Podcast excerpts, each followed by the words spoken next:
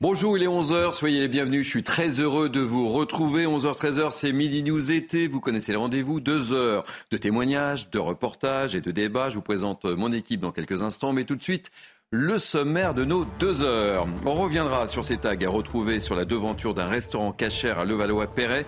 Le propriétaire de l'établissement sort du silence. Dans un communiqué, il écrit Ces dégradations ont le goût amer de la haine. Un homme a été interpellé.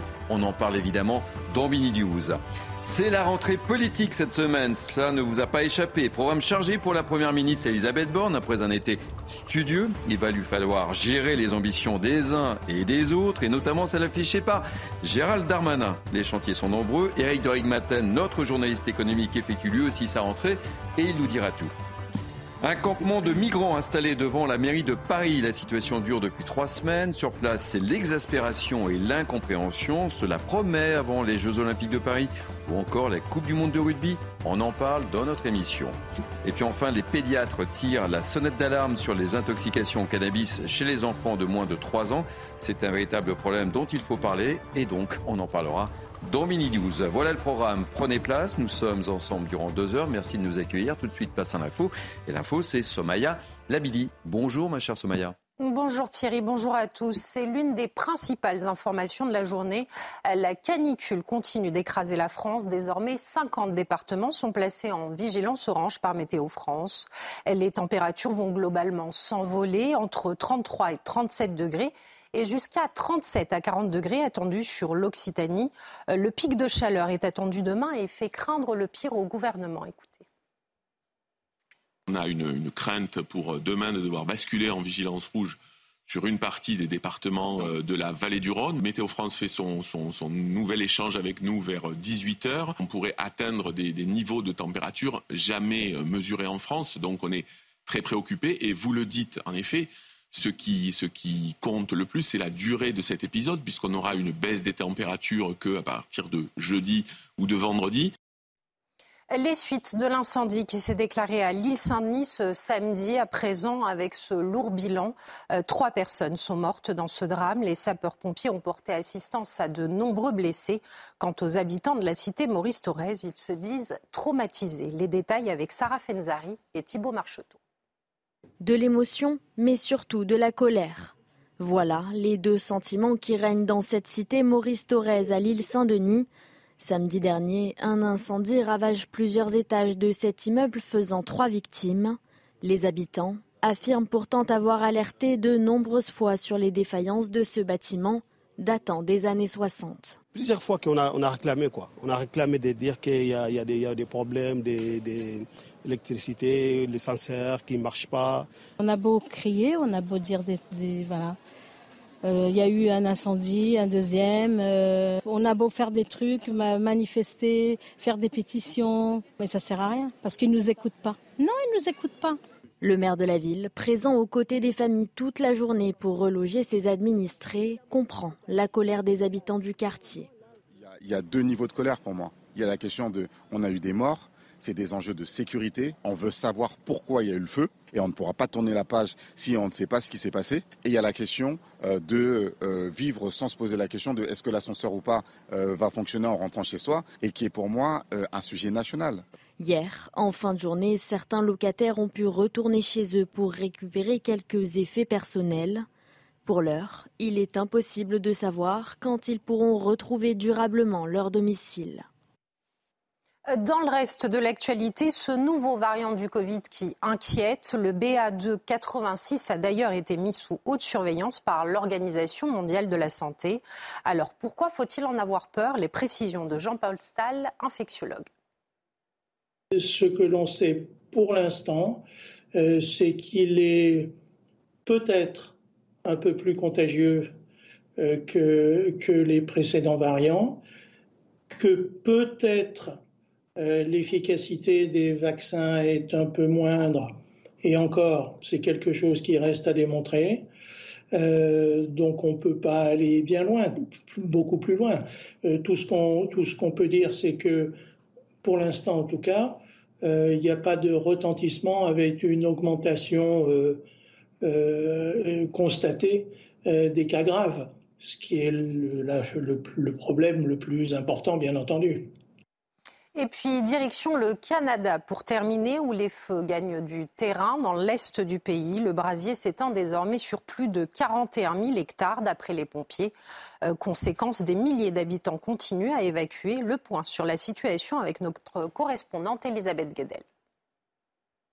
Les images sont impressionnantes et montrent toute la violence des incendies qui ravagent le sud de la Colombie-Britannique, notamment la région de Kelowna, une grande ville située au bord d'un lac. On y voit des quartiers complètement ravagés par le feu, les maisons réduites en cendres et les populations désœuvrées. Le Premier ministre canadien Justin Trudeau a passé euh, ses vacances la semaine dernière en Colombie-Britannique. Il a bien suivi la progression des feux. Il va réunir son cabinet aujourd'hui pour euh, annoncer de nouvelles mesures. Il a déjà promis l'intervention de l'armée pour les opérations d'évacuation. Ça concerne environ 35 000 foyers. Normalement, cette saison, c'est une région qui connaît son pic de tourisme. Or, depuis samedi, il est interdit de voyager dans le centre et le sud-est de la Colombie-Britannique. Hôtels, maisons d'hôtes, campings sont fermés jusqu'à au moins le 4 septembre. Une véritable catastrophe pour le Canada. Depuis le printemps, on a dénombré plus de 5700 incendies. Plus d'un millier sont encore en activité. Voilà pour l'essentiel de l'info à 11h, Thierry. Merci beaucoup, ma chère Somaya. On vous retrouve dans une heure, c'est bien ça Absolument. Le rendez-vous est pris. Allez, Midi Nous était. Nous sommes ensemble jusqu'à 13h et j'accueille avec beaucoup de plaisir Nadia, députée Renaissance des Yvelines. Bonjour Thierry Soyez la bienvenue. Merci beaucoup. Vous savez, j'ai plein de questions à vous poser. Eh on vous a préparé une heure, mais euh, il y a une bonne partie qui va vous concerner, vous allez voir. Euh, J'accueille avec beaucoup de plaisir Joseph Touvenel, un fidèle de cette émission, directeur de la rédaction Capital Social. Bonjour, Très heureux de vous retrouver en ce lundi. Très heureux de revenir de Bretagne pour vous retrouver. Eh ben, écoutez, c'est un plaisir partagé. Vous m'avez pas oublié les petites galettes? Michel Taube, fondateur de l'Opinion internationale. Bonjour Thierry. Ravi de vous retrouver aussi, cher Michel. Allez, on va commencer par cette triste affaire, cette triste histoire. Le propriétaire du restaurant, euh, Monsieur Schnitz, sort du silence. Le week-end dernier, la façade de son établissement cachère, on en a beaucoup parlé au cours de ce week-end, à Levallois-Perret, vous le savez, a été vandalisée et recouvert de tags antisémites. Et dans un communiqué, il écrit que ces dégradations ont le goût amer de la haine. On en parle dans quelques instants, mais regardez ce reportage de Laurent Sélarié et Célia Barotte. Juifs, voleurs, des inscriptions que l'on pourrait croire d'une autre époque. Absents lors de la réalisation de cet acte antisémite, les patrons de cette enseigne de restauration cachère ont souhaité réagir dans un communiqué. Malgré cette attaque ignominieuse, nous mettrons tout notre cœur et notre énergie pour faire en sorte que notre restaurant continue d'être un lieu chaleureux, convivial et ouvert à tous, dans la joie et la bienveillance qui nous caractérisent. Dans cette commune des Hauts-de-Seine, habituellement paisible, les habitants sont indignés. C'est honteux. On se croirait, euh, on croirait le retour euh, à une époque euh, en Allemagne dans les années 30. On est en 2023 aujourd'hui, ça arrive encore, donc je suis juste dégoûtée. Un acte malveillant condamné également au sein de la classe politique sur les réseaux sociaux. Selon la maire de Levallois-Perret, c'est grâce au système de vidéoprotection de la ville qu'un suspect a pu être interpellé ce samedi. C'est notre police municipale qui là aussi euh, a été euh, immédiatement euh, mise à contribution. un signalement de l'individu a été transmis à l'ensemble de nos effectifs. Et ce sont eux, nos effectifs de la police municipale, qui, dans l'après-midi, ont identifié cette personne dans les rues de Levallois. L'idée de rouvrir le restaurant prochainement n'est pas exclue. L'affaire est désormais entre les mains de la justice. Niada, je commence par vous. Euh, on le voit dans ce reportage avec ce témoignage de cette personne qui dit sous nous rappelle les années 30, un, sombre passé et, des inscriptions qu'on aimerait mm, ne plus voir et qui malheureusement euh, se voient et se voient très bien. C'est euh, inacceptable évidemment et, l'indignation elle est, elle est générale et elle doit être générale. Et euh, face à l'indignation, euh, il faut aussi mettre les moyens d'action. Moi, je me satisfais qu'il y ait euh, un, auteur présumé, en tout cas, mhm. une personne qui a été interpellée, en attendant évidemment le résultat de l'enquête, savoir s'il en est vraiment l'auteur. Mais si c'est le cas, il faut que la justice passe et qu'elle soit intraitable face à ça. Il est clair qu'aujourd'hui, l'antisémitisme est un fléau qui, gangrène notre société et, qui, la, qui, la, gangrène et sur la, Aujourd'hui, la, voix de la majorité ne tremble absolument pas sur ce sujet où la justice doit être intraitable face à, ces, actes odieux, indignes. Tolérance zéro, là. Tolérance zéro face à ça. Parce que ça a trop duré. Et effectivement, ça nous rappelle une période que nous ne souhaitons absolument pas euh, revoir même par les images, même par les messages. Et donc, il faut une tolérance zéro et une justice qui soit à la hauteur des actes qui ont été commis. C'est inacceptable. Il faut que la justice le traite comme un acte inacceptable, intolérable. Et ce que je note, c'est la dignité du patron du restaurant avec ce tweet plein de bienveillance, ce message plein de bienveillance, mais c'est un message qui, doit aussi nous faire réagir, doit faire réagir la classe politique, doit faire réagir aussi notre société euh, tout entière et la justice qui doit être intraitable face à ce, à ce type d'acte. On l'a évoqué sur ce plateau, le, le propriétaire de ce restaurant souhaitait conserver les inscriptions pour que ça se voit. Vous êtes de, quel avis? Il faut, il faut vite effacer. Euh, la, la, maire de, de, la Valoire était plutôt pour, pour cet avis-là. Mais vous comprenez également cette volonté de ce propriétaire de, vouloir laisser ces, inscriptions? Moi, je pense que à mon niveau, je ne peux pas aujourd'hui euh, donner quelques messages euh, à l'égard de, ce patron de restaurant qui, qui a vécu. Mais vous comprenez ce, je, cette volonté comprends, Je comprends sa volonté d'interpeller, sa volonté aussi de dire plus jamais ça. Et, la meilleure façon aussi euh, d'agir et de réagir, c'est d'avoir une justice qui soit intraitable, euh, des, tous les moyens aussi euh, de détection qui sont à notre disposition, d'interpellation. on a vu que la vidéosurveillance pouvait aussi avoir un impact extrêmement fort et euh, avoir des résultats euh, probants en la matière.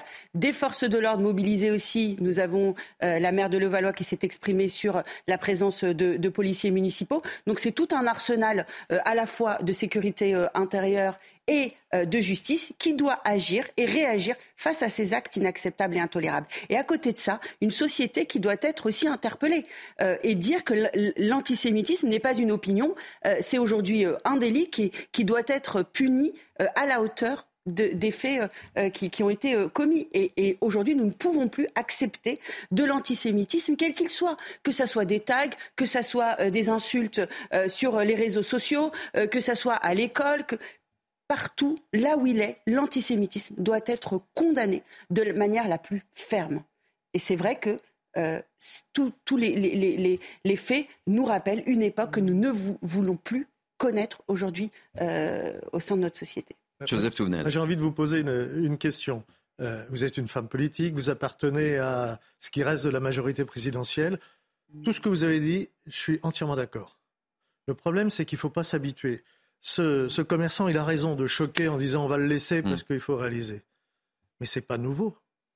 Ah. Ce n'est pas nouveau que l'on voit des familles juives quitter des écoles parce que les enfants se font maltraiter et insulter, c'est pas nouveau. Ça ne fait que continuer, ça ne fait que croître. C'est pas nouveau de voir devant les synagogues des militaires armés pour les protéger. Ça ne fait que croître et embellir. Et donc, puisque dire, il ne faut pas laisser. Alors, que fait le pouvoir politique pour mettre fin à cet antisémitisme qui nous gangrène, vous avez raison, qui grossit, euh, que ça soit d'ailleurs sur une certaine gauche ou sur une certaine droite, hein, des extrêmes. Mais aujourd'hui, c'est surtout une extrême gauche d'ailleurs qui est très mm. virulente là-dessus. Euh, on a vu l'université des, Verts quand même. Moi, je suis quand même quelqu'un qui fait des quenelles. Qu'est-ce que c'est qu'une quenelle? C'est un bras levé. Qu'est-ce que c'est que le bras levé? C'est pas le salut romain euh, de, la romantique. Hein. Ça veut bien dire ce que ça veut dire. Donc, vous faites partie de la majorité présidentielle. On est d'accord sur le constat. Maintenant, quels sont les actes Nadia L'arsenal législatif est bien doté.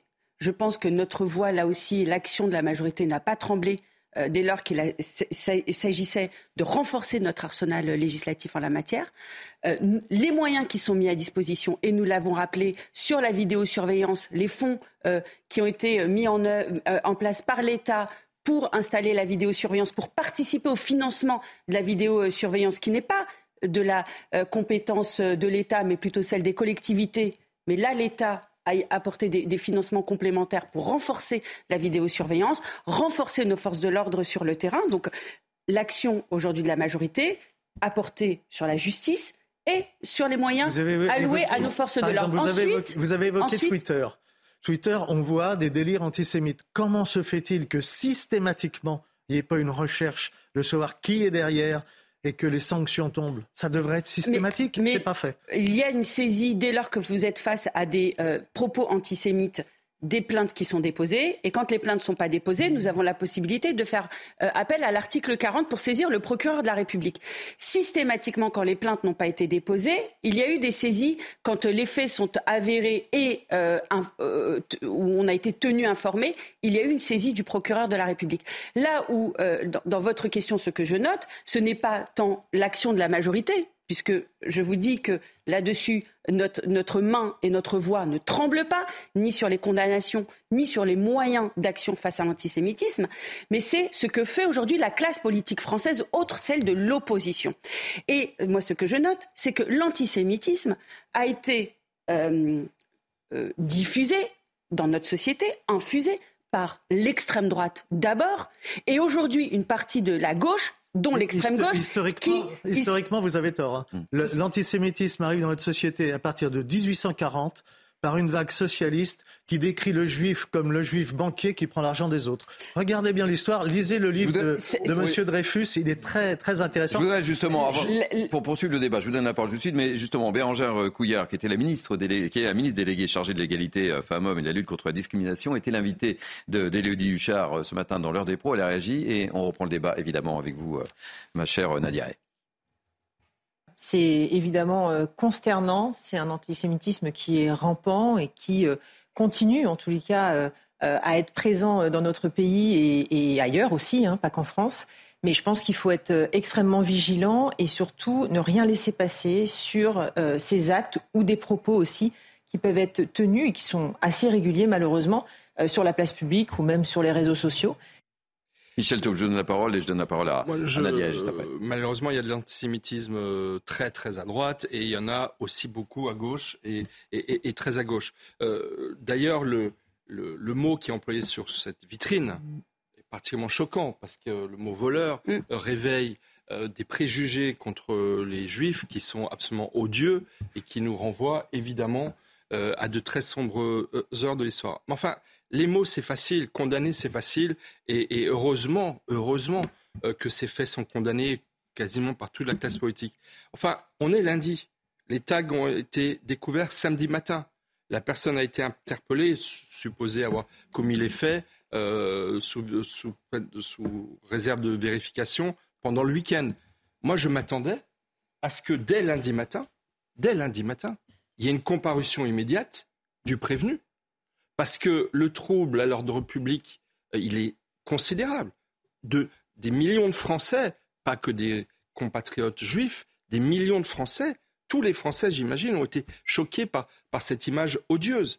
Pourquoi, pourquoi la justice n'entre-t-elle pas immédiatement en jeu? Je pense que le garde des Sceaux, je vous le dis franchement, mhm. aurait dû commettre euh, un tweet de condamnation très ferme et donner des instructions pour que la justice passe le plus vite possible. Parce que le trouble il est considérable. Effectivement, ce que l'on voit là réveille, et je comprends le propriétaire du commerce dont je salue euh, la dignité et même peut-être la petite pointe d'humour euh, dont beaucoup de juifs sont capables, même dans le nom de son, mm. de son commerce, M. Schnitz, qui mm-hmm. veut dire en allemand et en yiddish euh, escalope. Mm.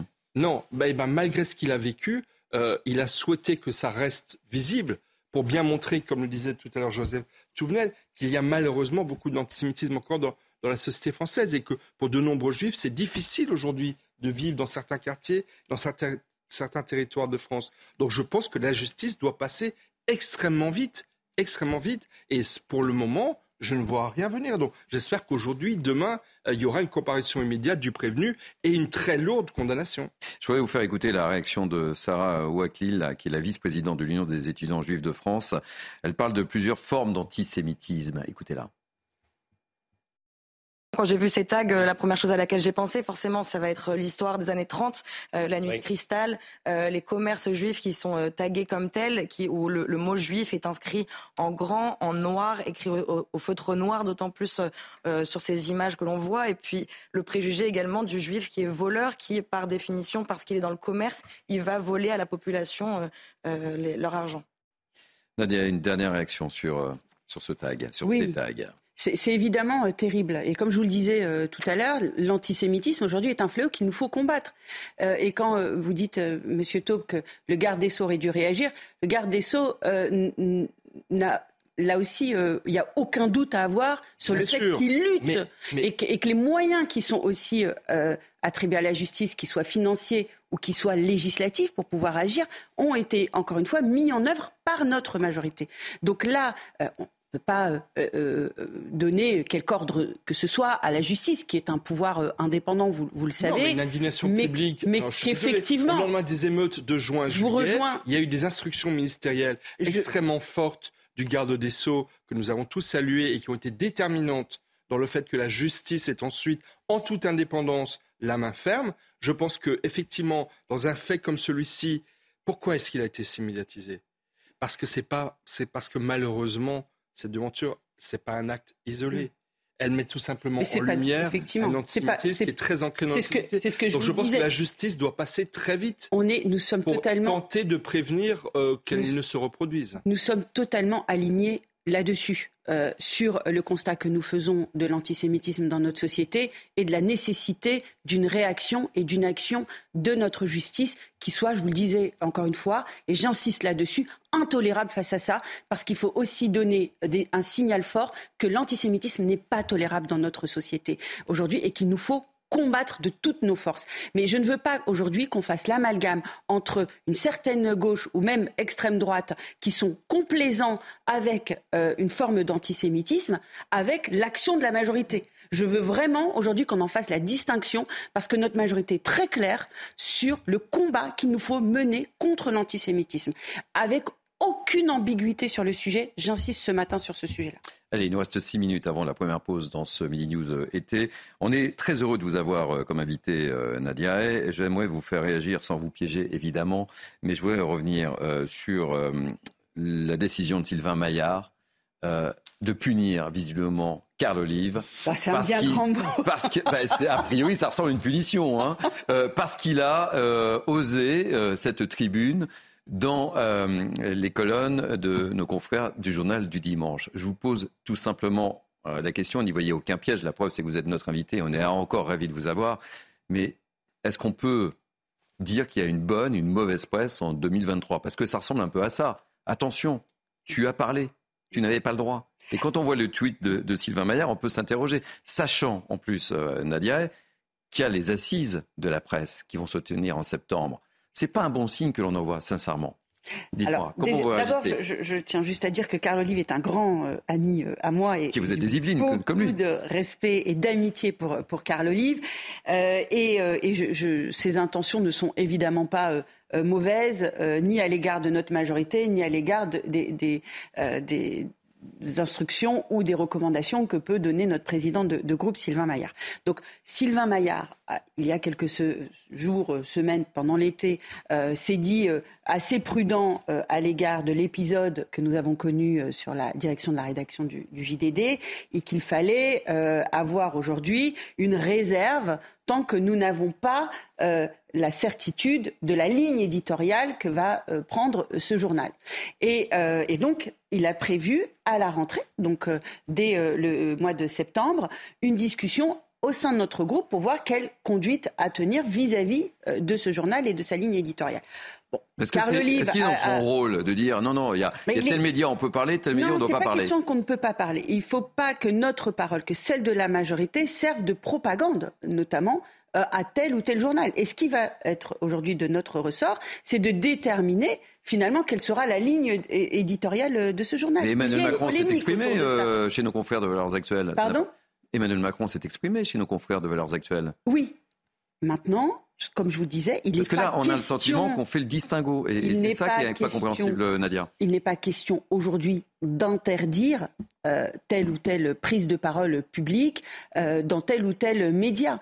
Il s'agit aujourd'hui de voir que nous avons euh, manifestement un sujet avec le JDD, que nous ne connaissons pas euh, sa ligne éditoriale et que à partir de là, notre groupe doit avoir une conversation, une discussion euh, au sein de notre majorité. Il y a certaines personnes aujourd'hui, certains députés qui ne souhaitent pas que notre euh, que, nous discutons, que nous, nous, nous, exprimions euh, sur, sur journal, et une autre partie de notre groupe. C'est étrange quand même, Nadia, avouez-le. La liberté de la presse existe. oui, mais la liberté de la presse, nous y sommes attachés. Il n'est pas question d'interdire ce journal, alors, attendez, alors que je sois bien clair sur ce plateau, hmm. il n'est pas question d'interdire le JDD. Attention, c'est pas non, ça. Ah, mais quand même, ah, quand même. Ah, mais non. Ah, attendez, ça voudrait, Dire, ça voudrait, Dire, que certains y auraient pensé. Non, non, ben non, non, non. C'est ce que je comprends, c'est ce que je comprends dans l'intervention. Ne soyez pas piégés, mais c'est intéressant et je vous remercie d'être là. Je vous remercie d'être là. Il n'est pas question d'interdire le journal. Il est question de savoir quelle conduite à tenir par rapport à la ligne éditoriale euh, que va prendre ce journal. Nous avons quand même le droit aujourd'hui, dans, dans un pays démocratique, euh, de nous interroger, euh, nous, au sein de notre groupe parlementaire, de la manière dont la, conduite à tenir face à telle ou telle ligne éditoriale. enfin, je dis a quand même le droit aussi Mais quand vous voyez la une de Libération consacrée à Geoffroy Lejeune, qui est une une terrible, vous ne la condamnez pas, cette une bah, écoutez, moi, est-ce que j'ai condamné euh, un quelconque article euh, du JDD euh, non, la liberté de la presse, c'est là où, Monsieur Cabane, la liberté de la presse peut être en France. Et si je venais à condamner la une de Libération, la question c'est de savoir juste, je termine. La question, c'est de savoir quelle ligne éditoriale va prendre ce journal et quelle conduite à tenir. C'est pas ce qu'a dit Sylvain Maillard. Sylvain Maillard parle de sanctions. Non, il n'y aura pas de sanctions. Il a dit je convoquerai. Rien, non, non, attendez. écoutez, non seulement il y a eu un tweet, mais il y a des échanges entre nous. Il convoquera le bureau. C'est lui qui, c'est quand même lui qui, c'est quand même lui qui a communiqué en parlant de sanctions. C'est pas moi, c'est pas vous. Non, non, il n'a pas parlé de sanctions. Il a dit je vais.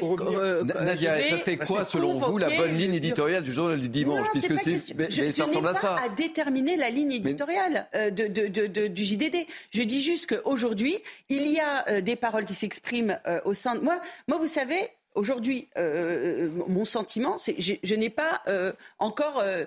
mais, parce que. Alors, madame. Non, attendez, juste. Madame, moi, j'aimerais. vous, avez, vous êtes beaucoup exprimé, j'aimerais quand même vous, vous répondre.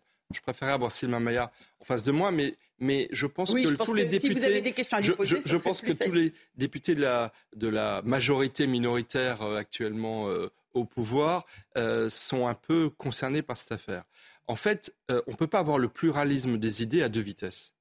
Soit on est attaché au pluralisme des idées, et plus particulièrement au pluralisme de la presse, et dans ce cas-là, on accepte de s'exprimer dans tous les médias et même on a envie de s'exprimer dans tous les médias euh, qui sont démocratiques et qui, sont, qui font partie du paysage audiovisuel français. Et c'est pour cela que Carl Olive ou Madame Aristide Groubèche et, ou d'autres se sont exprimés dans le GDD. Parce que le pluralisme euh, de, la presse, encore une fois, il n'est pas de vitesse, il, n'est pas, il ne peut pas être sélectif. Donc ça, c'est la première chose. La deuxième chose que je voudrais dire, c'est que quand même, parce que ça continue, ce qui se passe là avec... Euh, euh, la, menace de Sylvain Maillard, ce n'est qu'un énième épisode de la façon dont le fait que le journal du dimanche ait changé de propriétaire et que le propriétaire a décidé de changer le directeur de la rédaction, la façon dont ça a été perçu, traité par une grande partie du personnel politique de centre et de gauche,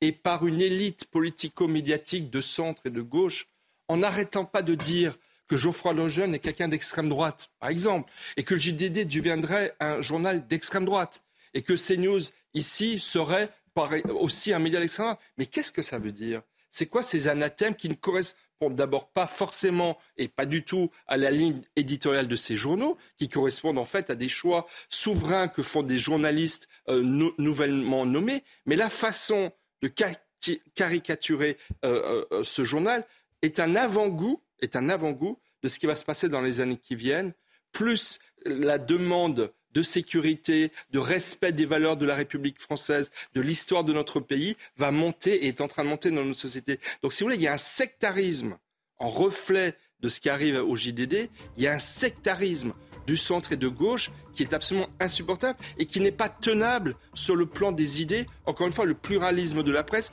ne peut pas être sélectif, ne peut pas être à deux vitesses. Alors, deux, choses. Deux, mots rapidement avant de partir en, pause D'abord, je note que vous ne mettez pas autant d'énergie pour défendre Mediapart, parce que qui est bah, un journal... Qui attaque Mediapart? Non, mais, mais, qui, qui menace Mediapart? pour défendre Mediapart. Pourquoi vous parlez de Mediapart? laissez, répondre Nadia, Parce que euh, certaines personnes aujourd'hui refusent de parler à Mediapart. Est-ce que pour autant, vous condamnez le fait qu'il ne s'exprime pas sur ce journal-là, qu'il y pas le sujet, ne demande C'est le groupe majoritaire. C'est le groupe Nadia, de la est-ce que, non, non, non. c'est pas une attaque sujet. contre Vincent Bolloré Non, non. Est-ce que c'est pas une attaque contre Non, Vincent non, Bolloré, in fine, il est- de manière Non, sous-jacente il n'y a pas de question d'attaquer des personnes.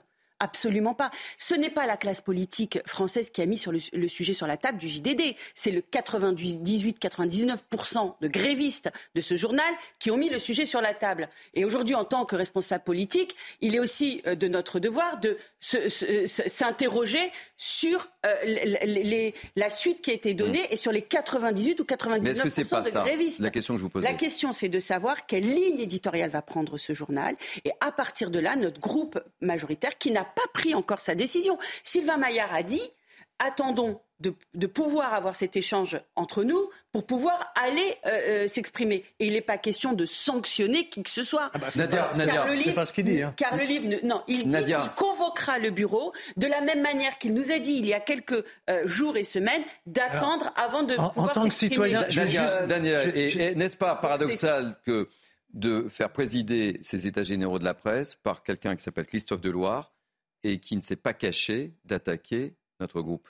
Non, écoutez, Est-ce que ça la- n'entache pas justement Moi, la je- légitimité de ces états généraux de la presse qui partaient sur une bonne idée, une bonne Non, base. je- Mais vous- déjà, les dés sont pipés. Moi, je ne suis pas partisan d'attaquer qui que ce soit. Et d'ailleurs, la liberté euh, de la presse, elle porte, elle porte bien son nom. C'est aujourd'hui à la presse de déterminer ses lignes, ses- sa, son- Ouais, presse. déontologie, la manière dont elle a à conduire son travail. Vous savez que la liberté est totale. Maintenant, euh, Sauf que le journal même- est souverain, le patron est, jour- est souverain. On est aussi souverain de notre décision de pouvoir participer. Mais c'est quand même non étrange, sincèrement. Nadia, c'est quand même étrange de se faire taper sur les doigts parce que euh, comment euh, Carl Olive tient une, une, une tribune très intéressante, notamment sur la décentralisation, le rôle des maires, et de se faire taper sur les doigts en disant attention, tu vas être convoqué à la rentrée parce que c'est pas bien ce que tu as Non, fait. C'est quand même étonnant. Moi, vous savez, je pense, vous savez, entre nous, je pense que la polémique est faite autour de ça. On est en train de faire d'un très gros euh, sujet. euh, Mais c'est pas nous qui le faisons, Non, hein. non, un, un sujet euh, en interne qui va être qui va être réglé. Et il se peut que Est puni. il y a quelques dans quelques jours, euh, vous verrez euh, des interviews euh, de la majorité euh, où euh, si le si le JDD euh, s'intéresse à notre majorité et à certaines euh, personnes de notre majorité, euh, il n'est pas euh, évidemment euh, exclu euh, ni étonnant de voir euh, euh, certaines voix s'exprimer euh, au JDD. La- le sujet, c'est d'attendre. C'est vrai que rien de pressé, car le livre de pouvoir. euh, Vous risquez pas de vous faire gronder parce que vous êtes sur notre plateau et dans non, pas du tout. Vous savez, je, je, je- j'ai- ma liberté euh, de, de parole. Eh ben, et ça je nous suis- rassure. Par contre, je suis euh, totalement alignée à la ligne. Aujourd'hui, si nous avons un président de groupe. Et vous voyez que la parole est libre et vous pouvez parler librement sur notre antenne. Mais je veux dire qu'il n'est pas question d'attaquer Vincent Bolloré, il n'est pas question d'attaquer euh, le groupe, il est juste Et vous seriez d'accord Madame, eh, juste, vous seriez d'accord qu'Emmanuel Macron réponde à une interview du JDD Écoutez, moi je ne donne aucune. Parce que. Sylvain Maillard ne serait pas d'accord. compris. Il serait pas d'accord. Emmanuel Macron avait répondu à l'heure actuelle. Il ne devrait pas répondre au JDD Je si, la question lui était Je proposée aucun- La, la- la faire ligne éditoriale Sylvain de valeur Maillard. actuelle est Ah oui, il connue. devrait peut-être demander l'accord de Sylvain JDD Maillard. Celle du JDD était connue, donc maintenant reste à savoir quelle sera euh, la ligne éditoriale du JDD. Si euh, Geoffroy Lejeune décide d'en c'est quoi la faire- bonne ligne éditoriale? Non, Vous répondez pas à cette question. non, je ne vais Mais pas c'est pas aux répondre à cette politiques de question. répondre à cette Je question. ne répondrai pas euh, à cette question. Ce n'est pas je vous à piège moi pas, mais je vous la de pose, on dire peut quelle serait légitimement vous la bonne poser. Ou la mauvaise ligne éditoriale. Ben, je vous l'ai dit euh, il y en a à une bonne et une l'instant, mauvaise, visiblement. C'est de voir évidemment quelle sera la ligne, c'est-à-dire voilà servir. euh, euh, Ah, c'est étonnant Franchement, quand même. moi, Allez, on va marquer une pause moi, parce qu'on est en débord de 5 minutes. Moi, je suis désolé, le que débat. c'est très insultant ce que vous faites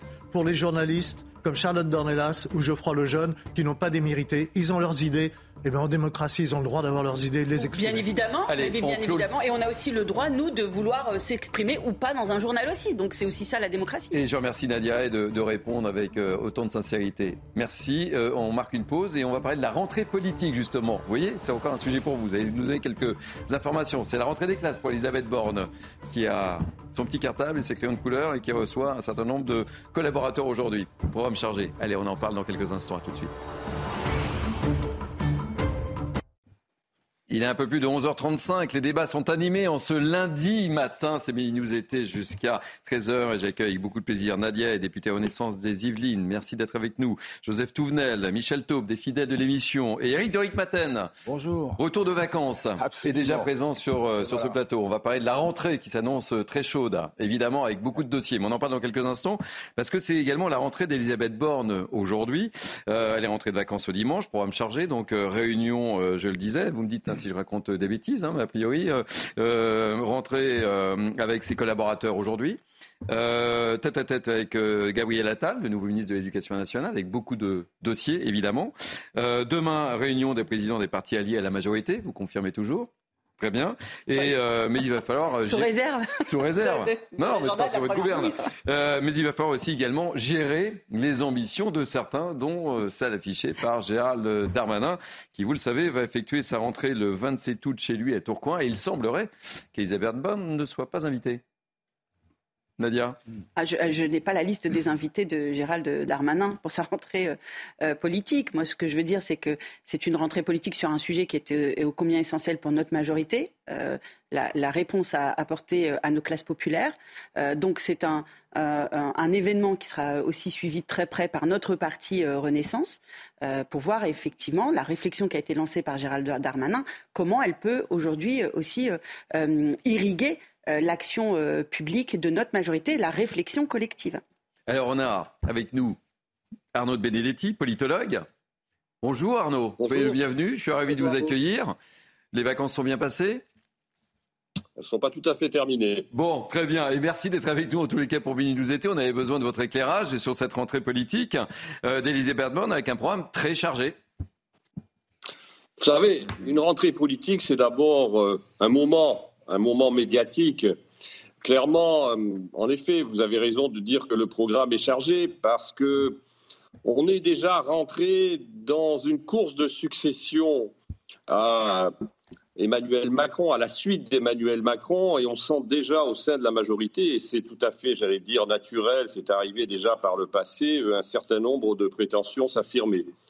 Donc, euh, Madame Borne va d'abord avoir, euh, j'allais dire, sur le plan politique, sur le plan des rapports de force politiques, euh, un premier défi, c'est d'assurer l'unité d'une majorité. Et le problème, c'est que c'est une majorité qui n'en est pas véritablement une au Parlement. En tout cas, c'est une majorité très relative. On s'en est aperçu lors de cette première année de législature. Et le second sujet, j'allais dire, pour Madame Borne, bien plus que cette rentrée euh, post-vacances, c'est bien évidemment de savoir comment elle va pouvoir euh, agir à l'Assemblée nationale avec euh, un certain nombre de textes, je pense au projet de loi de finances, mais également aux textes sur l'immigration, où il va falloir obtenir, pour faire adopter ces textes, des majorités. et on voit déjà que du côté notamment d'un certain nombre d'opposants, pas d'ailleurs des opposants euh, les plus, euh, j'allais dire, catégoriques. Je pense notamment au groupe LR, qu'un certain nombre de voix se font entendre pour, d'une certaine manière, durcir les positions parlementaires euh, à la veille de la rentrée parlementaire. Donc le vrai sujet, j'ai envie de dire, ce n'est pas finalement cet immédiat dont nous sommes en train de parler, c'est plutôt la suite pour Madame Borne, c'est-à-dire comment elle fait pour parvenir euh, à tenir un cap parlementaire dans un contexte dont on sait qu'il est particulièrement contraint euh, du fait du résultat des élections législatives de 2022. Et alors évidemment, on pourra toujours arguer que la première année a permis malgré tout euh, une forme de cabotage qui a assuré à Madame Borne des majorités de circonstances en fonction des textes mais euh, on rentre dans la deuxième année de cette législature, dans la deuxième année du mandat euh, présidentiel d'Emmanuel Macron, et on peut considérer que la situation sera certainement beaucoup plus compliquée qu'elle ne l'était, et alors qu'elle l'était déjà lors de cette première année. On poursuit le débat euh, avec vous, Arnaud Benedetti, mais Michel Taube, réaction sur cette rentrée euh, d'Elisabeth Borne et, le programme chargé de cette semaine. Bah, je pense que le, caillou dans la chaussure de la majorité, c'est effectivement Gérald Darmanin. Et la question, c'est de savoir combien de députés euh, de Renaissance vont se rendre à Tourcoing à la fin de la semaine. Parce qu'effectivement, la chef de la majorité, c'est Elisabeth Borne, j'ai envie de dire sur le papier, sur le papier institutionnel. Parce qu'on en est encore très loin d'avoir des frondeurs au sein de la Macronie. Ce n'est pas du tout aujourd'hui d'actualité. Gérald Darmanin est fidèle et loyal, j'ai envie de dire, au président de la République. Mais la réalité, c'est que là, il est bien au-delà de faire entendre sa petite musique. Il est en train d'effectivement de préparer euh, une ambition présidentielle validée par Nicolas Sarkozy euh, dans son livre qui vient de, sortir, et que euh, la question que pose en reflet Gérald Darmanin, et à laquelle, à mon avis, Elisabeth Borne elle-même ne pourra pas répondre, c'est la Macronie survivra-t-elle à Emmanuel Macron?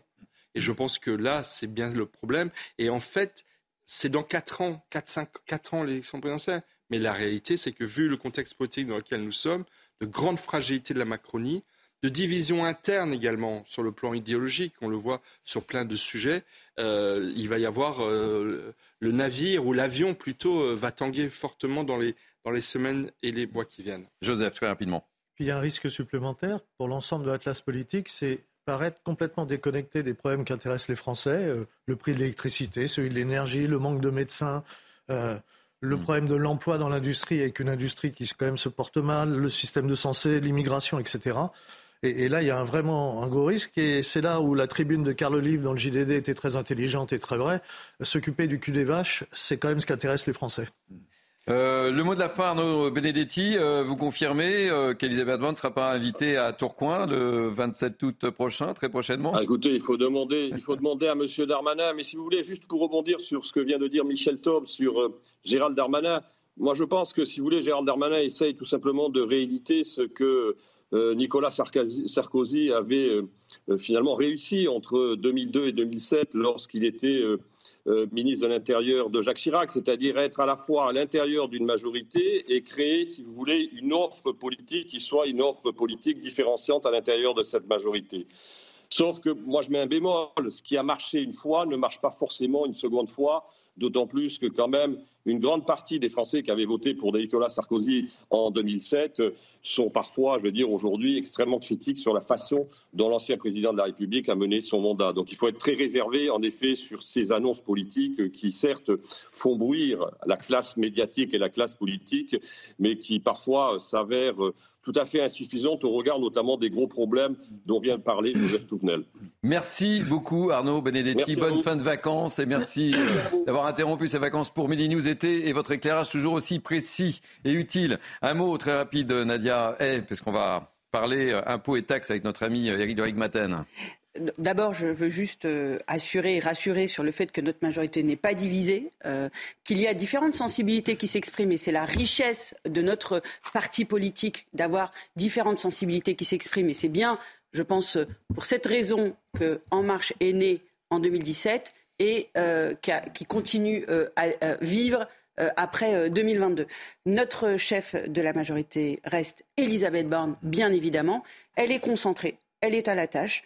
Elle fait sa rentrée euh, politique et euh, de dossier.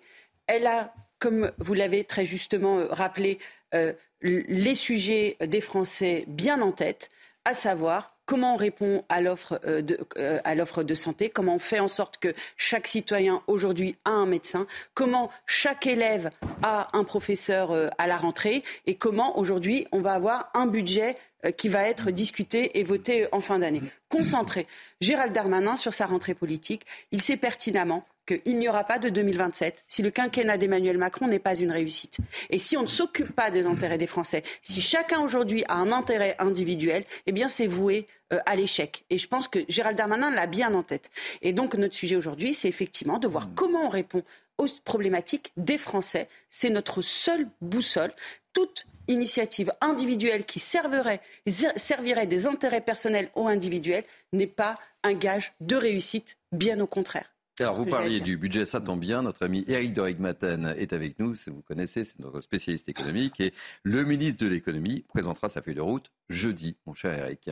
Oui, bah, en Haute-Savoie. Donc il annoncera euh, les mesures. Hein. parce que en fait, le problème, c'est qu'aujourd'hui, euh, comment créer de, nouvelles recettes? Vous voulez, soit, soit vous augmentez les impôts et vous pouvez effectivement faire des recettes supplémentaires, ce qu'il a dit ne ferait pas, puisqu'on ne va pas toucher aux impôts euh, des Français, soit il faut faire des économies. Et là, là je crois que c'est parmi les problèmes, parmi les sujets prioritaires pour la France, il y a la question de, des économies à faire aujourd'hui. Vous savez, vous avez 3 000 milliards de dettes hein, pratiquement en France, et aujourd'hui, le gouvernement, Bruno Le Maire, euh, voit que euh, la charge de l'impôt, comme on l'appelle, la charge de la dette, hein, c'est lorsque vous passez de 1% de taux d'intérêt à 3, 3,5, puisque l'État actuellement emprunte à 3,5, vous avez une masse euh, d'argent à sortir pour financer ces intérêts, puisqu'il continue d'emprunter.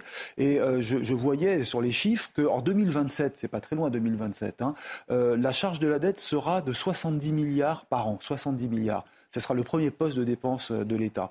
Donc dès aujourd'hui, euh, la priorité, c'est de baisser les dépenses. Et comment vous faites? C'est comme dans un couple, hein, dans un ménage, quand vous avez moins d'argent, que vous n'avez plus de recettes ou trop de dettes, bah, il faut serrer les vis. Et c'est ce qui va se passer. Pas d'impôts pour le particulier, mais alors des mesures qui semblent comme ça anecdotiques, mais qui vont sûrement susciter des levées de boucliers. Hein. Hmm. Par exemple, si on supprime la loi Pinel, vous savez, c'était pour encourager euh, le logement locatif. Bon, ça, c'est à l'étude. Le prêt à taux zéro qui va être raboté. Euh, pour les apprentis, il y aurait peut-être, parce que là, actuellement, sur des pistes, hein, c'est pas encore vraiment arbitré. Il y a aussi les médicaments. Lorsque vous achetez un médicament aujourd'hui, il y a une surcharge de 50 centimes qui apparaît pas vraiment. On la, la voit pas, on ne la sent pas, mais elle pourrait passer à 1 euro par exemple, sur une boîte de médicaments. Euh, il y a aussi peut-être des taxes sur les billets d'avion qui vont être créées, des taxes créées pour les concessionnaires d'autoroutes, hein, comme les sociétés Vinci qui exploitent des autoroutes en France et qui auraient, à elles, à payer. Donc là, on est dans le domaine de l'entreprise. Le malus pour l'automobile, vous voyez, quand vous achetez une voiture qui est trop grosse, qui, pollue, entre guillemets, vous avez un malus qui va être alourdi. Voilà, ce sont toutes les pistes, mais le gouvernement n'a pas le choix il est contraint aujourd'hui de serrer les vis. Même, on parle même de, raboter euh, les aides euh, sur les cotisations sociales pour les SMIC entre 2,5 SMIC et 3,5 SMIC. Voilà. Donc je pense que vous, vous avez peut-être des informations à nous donner. Euh, vous avez peut-être parlé de cela à Bruno Le Maire. Ça nous intéresse. En tout cas, jeudi, on écoutera Avec une grande attention. Un mot très rapide parce qu'on on va retrouver le maire d'une commune qui s'appelle Falaise, puisque Carl Olive a, donné un coup de projecteur dans sa tribune, je le rappelle, sur le rôle des maires et, il nous attend.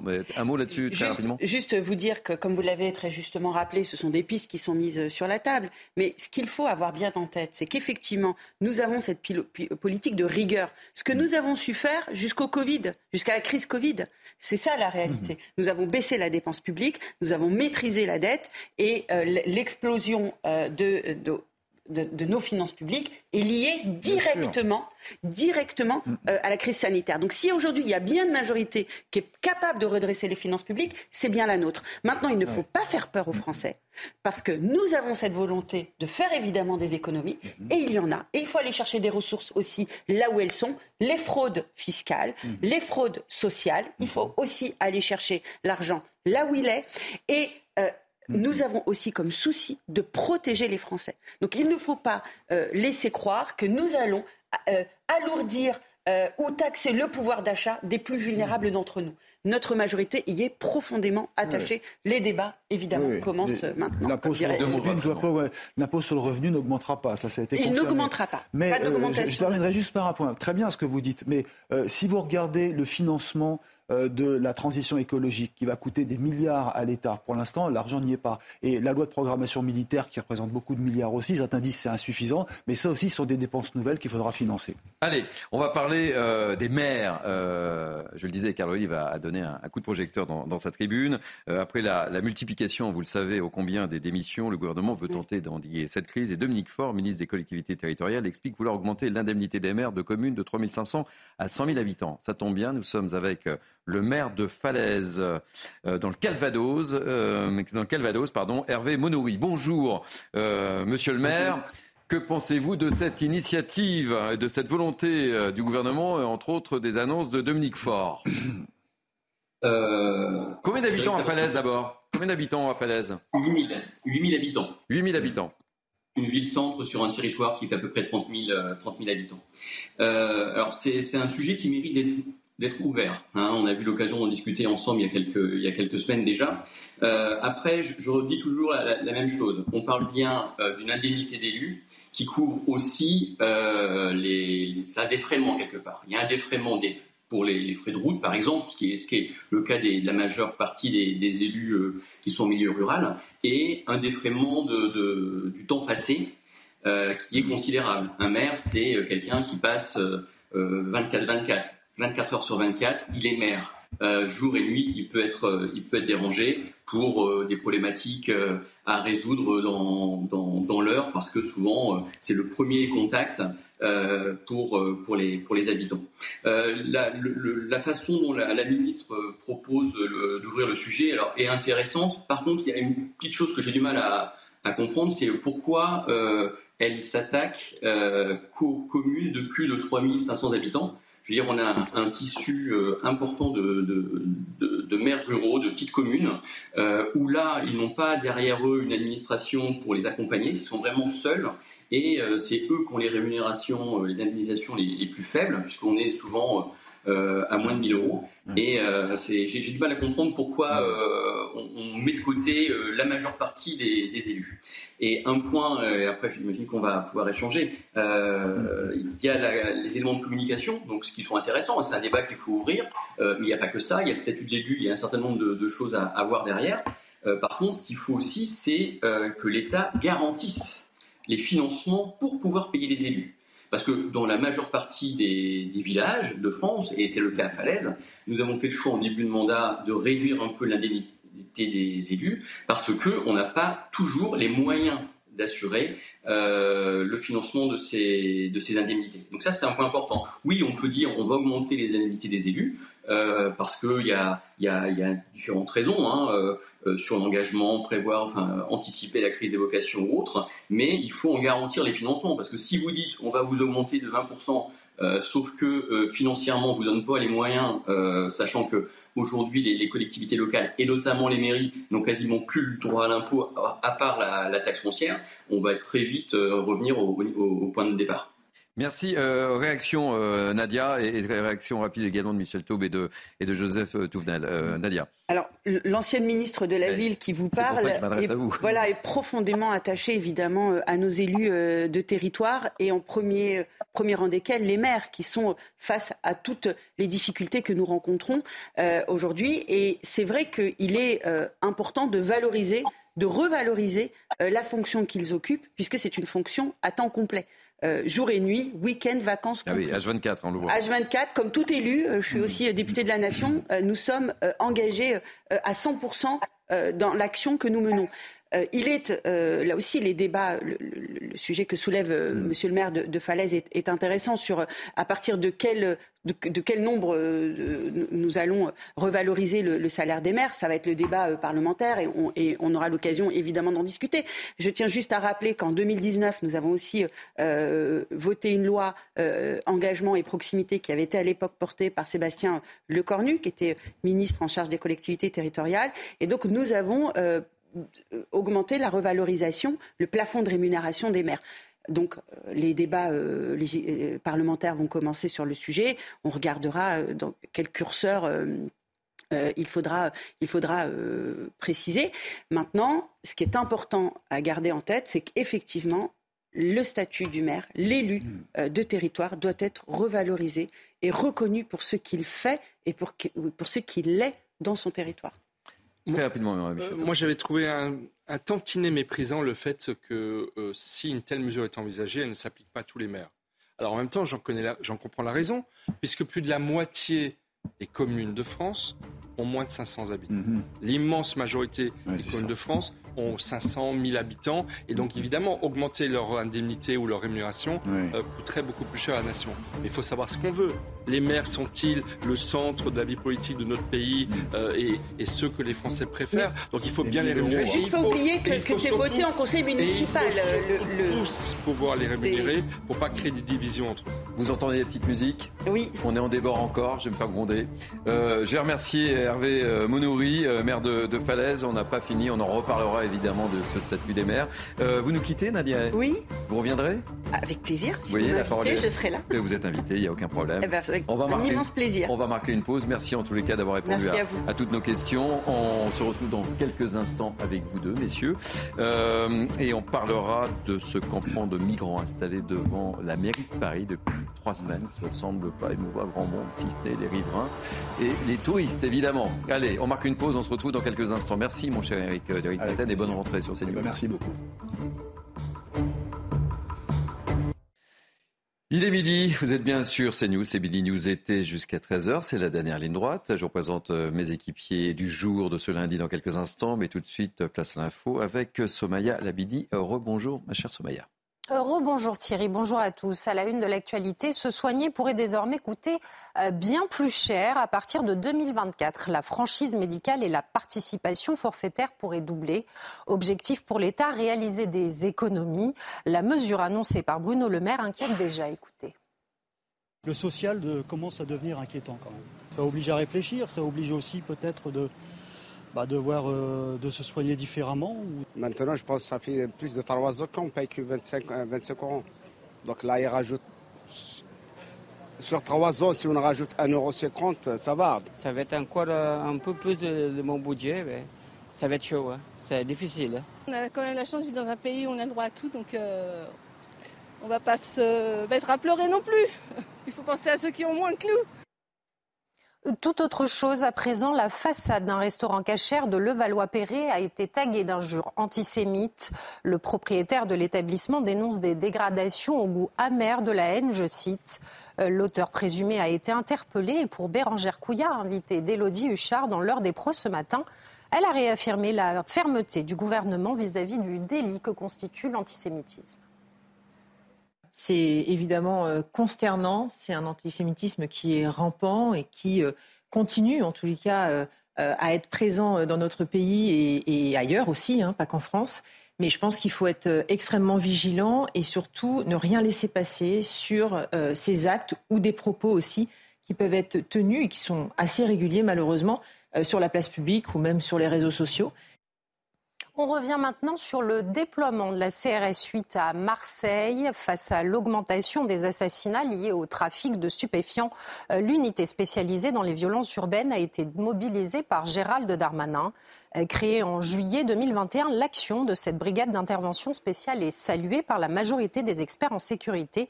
Toutefois, son efficacité n'est effective qu'à court terme. Dounia.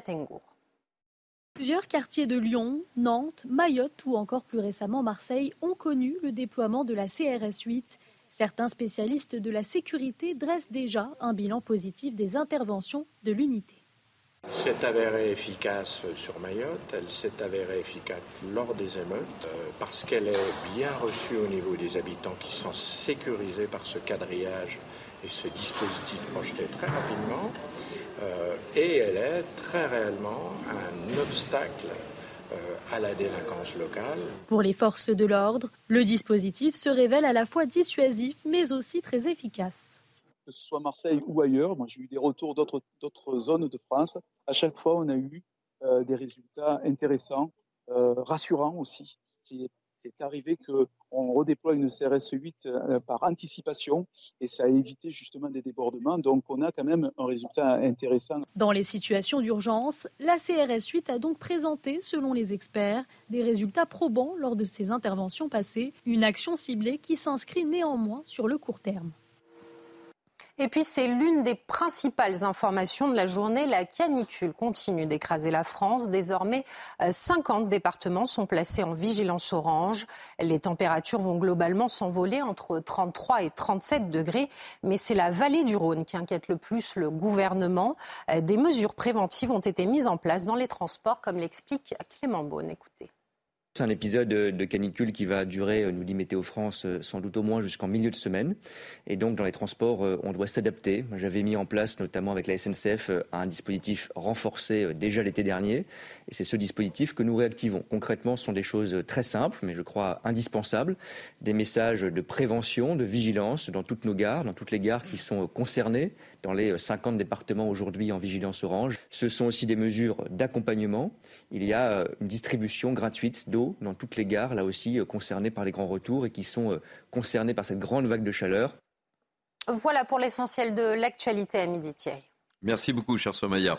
Allez, dernière ligne droite pour Mini News euh, été. Nous sommes ensemble jusqu'à 13h avec moi pour commenter cette actualité en ce lundi. Joseph Touvenel, directeur de la rédaction Capital Social, et Michel Taube, fondateur de l'Opinion Internationale. Allez, on va revenir à Paris pour commencer cette deuxième heure avec ce campement de migrants installé devant la mairie de Paris. Je ne sais pas si vous l'avez vu en vous promenant.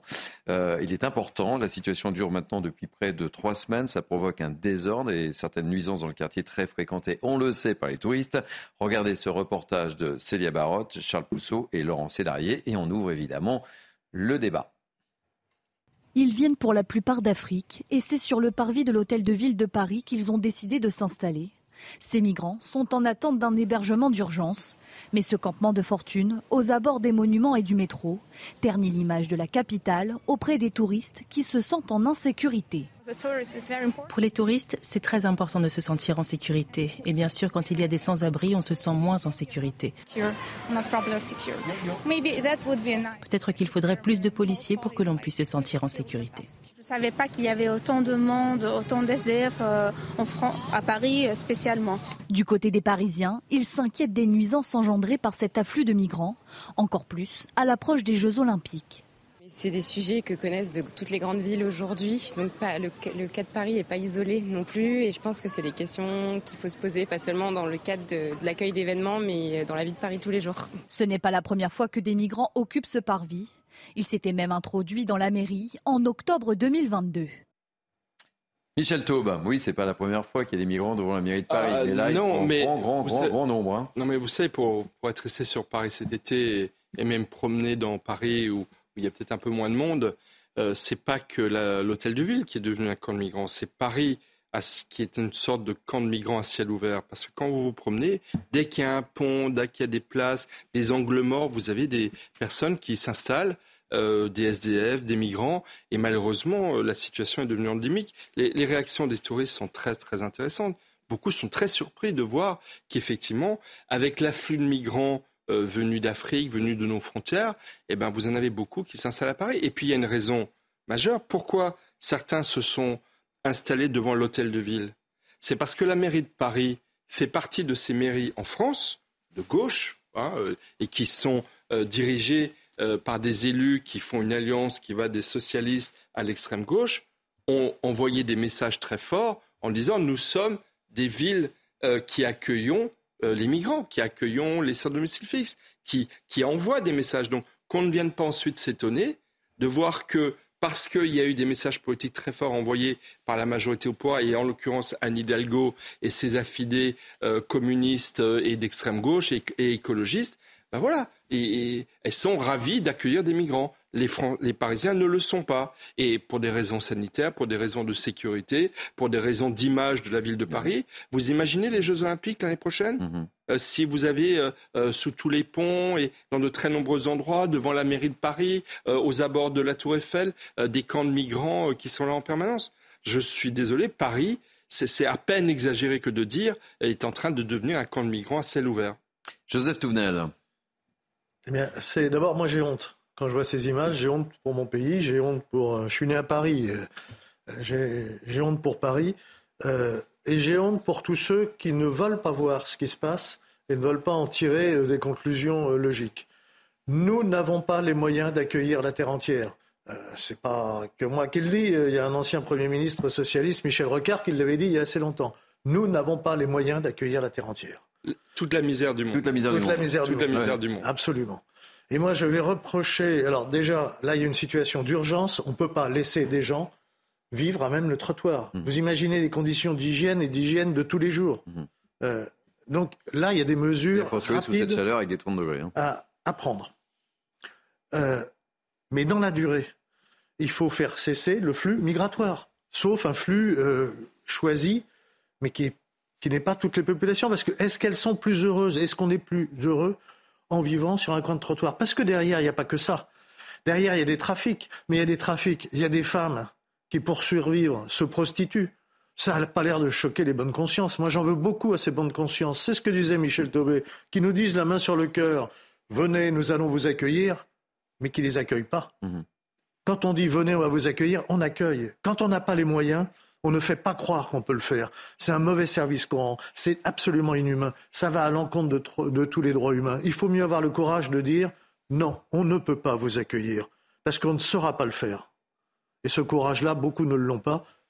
Du coup, on a ces situations avec des gens euh, bah, qui, eux, sont dans le malheur, en grande partie, et d'autres qui se donnent beaucoup pour les aider. Euh, je, connais beaucoup de gens qui s'occupent des sans-abri.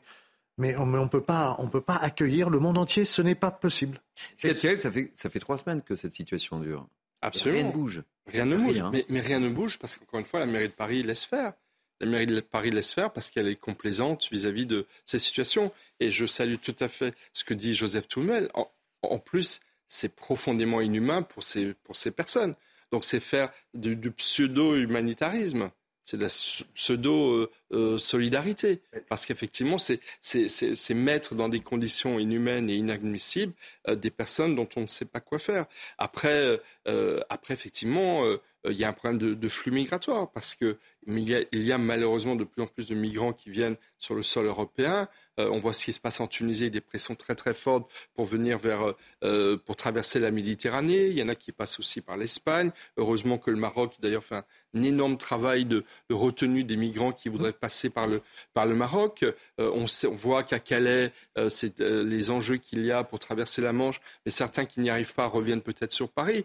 Et encore une fois, il y a, il y a cette décision politique d'une certaine majorité euh, il faut quand même rappeler qu'aux dernières élections municipales, vous avez une douzaine de grandes villes de France, euh, comme, euh, comme Lyon, comme mhm. Bordeaux, et, bien comme Strasbourg, qui, qui, sont passées très à gauche et dont les majorités, encore une fois, nourrissent ces flux migratoires en disant vous êtes les bienvenus chez nous. Alors que, évidemment, ni les habitants ne le souhaitent en majorité, et en plus, elles n'en ont pas les moyens. Euh, quant à la relation entre l'État et ses collectivités locales est très très compliquée. Donc voilà, ça dure depuis longtemps. Il faut effectivement, c'est honteux, c'est, ça donne une image, ça contribue, ça contribue à, cette image qu'a la ville de Paris, qui malheureusement n'est pas une image, qui est malheureusement une réalité, à savoir qu'il y a des problèmes de propreté, d'insalubrité, de, sécurité euh, dans, soi-disant, et c'est vrai, la plus belle ville du monde. Elle est la plus belle ville du monde. Elle reste la plus belle ville du monde. Vous évoquiez les, les prochaines échéances, les prochains euh, rendez-vous, à savoir la Coupe du Monde de, rugby, les, les, JO, et puis il y avait cette information aussi comme quoi euh, il était envisagé de déplacer ces camps de migrants durant les JO euh, vers d'autres villes en province. C'est-à-dire qu'on déplaçait le problème d'un point A à un point B. Euh, avec toutes les problématiques euh, dans les communes concernées. Cacher ce sans-abri que je ne voudrais voir. je ne saurais voir. Mais, mais il est toujours là, le sans-abri. Et alors ça met aussi en lumière. Mais vous vous souvenez de ça, qu'il y, a cette volonté. Hein, et on a eu ce débat sur ces plateaux. Hein. C'est scandaleux aussi. On va les déplacer, on va les mettre ailleurs, mais ça ne va pas résoudre le problème. Et, ça montre aussi le problème du logement. Alors, il n'est pas facile, mais quand même, le logement social, il faudrait faire un peu le ménage dans le logement social. Il y a des gens qui, à un moment donné, bénéficient d'un logement social et c'est bien, mais ils restent à vie alors que leurs conditions ont évolué. Là, il faudrait avoir aussi le courage de dire non, le logement social, c'est un logement où la collectivité participe, paye pour que vous soyez logé. Quand vos moyens ont changé, quand vos enfants sont partis, quelquefois il y a des familles qui sont nombreuses et les enfants sont bons, alors ce logement, vous devez le rendre pour faire de la place aux autres. Mais ça, personne ne s'en occupe. Puis on a les donneurs de leçons. Moi, je suis Enfin, ce député LFI du Val d'Oise, propriétaire de deux appartements et qui bénéficie, enfin qui bénéficiait jusqu'à ce qu'on aperçoive jusqu'au mois de décembre d'un logement social, c'est ces gens-là qui viennent nous donner des leçons en disant euh, venez, venez, venez. Ben, venez vous en occuper, vous verrez ce que c'est. Michel, j'ai l'impression qu'on fait ces débats euh, depuis je ne sais pas combien de temps, euh, et, en fait, il n'y a, a, pas de solution. Il ne se passe rien. Rien. Alors, je pense que ces débats, on, va, ces, débats, on va les avoir encore longtemps. Et on va les avoir longtemps. longtemps. parce que la pression migratoire ne va faire qu'augmenter. Lorsque vous voyez ce qui se passe, par exemple, au Niger, ça a des conséquences très concrètes. Lorsque dans un pays comme le Niger, il y a un coup d'État et il y a des problèmes politiques majeurs, qu'est-ce que ça va entraîner? Que des Nigériens vont vouloir prendre la route pour aller où? Ils parlent le français pour aller vers la France. Donc je suis prêt à parier avec vous que dans les six mois à un an qui viennent, peut-être même avant, vous aurez beaucoup de Nigériens qui vont vouloir venir, des migrants, euh, vouloir venir sur le sol français. Et donc, si vous voulez, la pression migratoire, il y a aussi les réfugiés climatiques, enfin, et, des pseudo-réfugiés qui ne sont pas du tout des réfugiés, qui sont tout simplement des, euh, dans des familles, des personnes qui viennent euh, mieux gagner leur vie pour financer leur famille d'origine. La pression migratoire, elle va continuer. Donc après, il faut que le politique joue son rôle, qu'il arrive à négocier avec ces pays d'origine le retour des migrants qui ne sont pas, dont on ne souhaite pas les avoir sur le sol français. Et c'est la souveraineté d'un peuple de décider qui il accepte et qui il ne, il ne veut pas avoir. Et ensuite, effectivement, il faut qu'il y ait aussi à l'autre bout de la chaîne une gestion à la fois plus humaine et plus sécuritaire pour nos concitoyens de ce genre de migrants. Encore une fois, dans Paris, mais vous le voyez à Lyon, vous le voyez à Marseille, vous le voyez dans toutes les grandes villes de France. À Nantes aussi. Euh, à Nantes aussi. Lorsque vous avez des ponts, vous avez souvent des migrants qui vivent sous les ponts. Mais on les voit tous tous les jours. Pourquoi la police, pourquoi les acteurs sociaux ne viennent pas les déloger pour mieux les loger euh, d'un point de vue ne serait-ce que humain? Euh, Vous parliez, Joseph, du, euh, du logement social. Mais combien de millions, de dizaines de millions d'euros sont engloutis dans des hôtels sociaux? Oui. C'est-à-dire dans le fait de payer ces marchands de sommeil qui sont des hôtels qui, un immeuble tout entier, qui hébergent des, migrants, des sans-papiers, etc. Ça coûte des fortunes, des millions. Ce qui est terrible, c'est qu'on ne peut pas ne pas penser qu'Anne Hidalgo et les élus de la mairie de Paris ne les voient pas en allant le matin euh, à la mairie de Paris.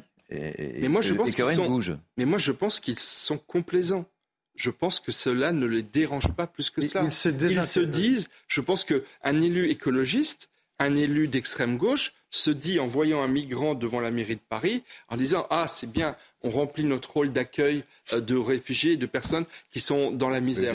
je, le pense vraiment. Et, et, je pense que ce n'est pas ce que pense la majorité de nos concitoyens. Et encore une fois, tant dans l'intérêt des habitants de Paris que, comme le disait fort justement Joseph tout à l'heure, dans l'intérêt de ces personnes c'est une fausse humanité que de se complaire de voir sur le sol parisien des personnes euh, dormir euh, la nuit et rester la, journée. Ça n'est pas humain, ça n'est pas correct. Moi, j'ai été dans une autre vie, j'aime pas m'en faire euh, prévaloir, mais travailleur social. J'ai travaillé avec des sans domicile fixe. On ne peut pas se satisfaire de voir des personnes dormir dans des taudis ou dormir dans la rue. Ça n'est pas une solution. Donc la priorité, ça doit être de les en sortir et les, les y laisser pendant trois semaines. C'est inadmissible. Donc Madame la, maire, Anne Hidalgo, si vous n'êtes pas en vacances, occupez-vous-en et débrouillez-vous pour les déloger, entre guillemets, pour pouvoir leur offrir à la fois des conditions plus dignes et pour pouvoir donner une meilleure image de la ville de Paris. Un dernier mot, Joseph. Ça doit pouvoir se faire avec le préfet. Je vais vous donner un exemple précis que, que je connais. J'ai le dossier, je peux le montrer. Ce n'est pas un, cas totalement atypique. Euh, famille de quatre enfants, logés dans 9 mètres carrés. Ça fait plusieurs années que ça dure. Avec l'aval du préfet, euh, loyer, plus de 3 000 euros. C'est ce que vient de dire Michel Taubé, c'est-à-dire c'est, ces gens qui font de l'argent. Euh, vous vous rendez compte? Plus de 3 000 euros par mois. Mais on n'a pas le moyen de faire autre chose avec une telle somme. Mais là, dans les statistiques, une famille relogée, dans quelles conditions on s'en moque, que les gens explosent, on s'en moque, savoir si c'est dans la durée, si c'est toujours les mêmes qui sont là, on s'en moque. En fait, il y a une très très mauvaise gestion, c'est la, gestion statistique. Et puis derrière, il y a une petite minorité d'extrême gauche qui est très très contente parce que la misère, ça peut faire la révolution.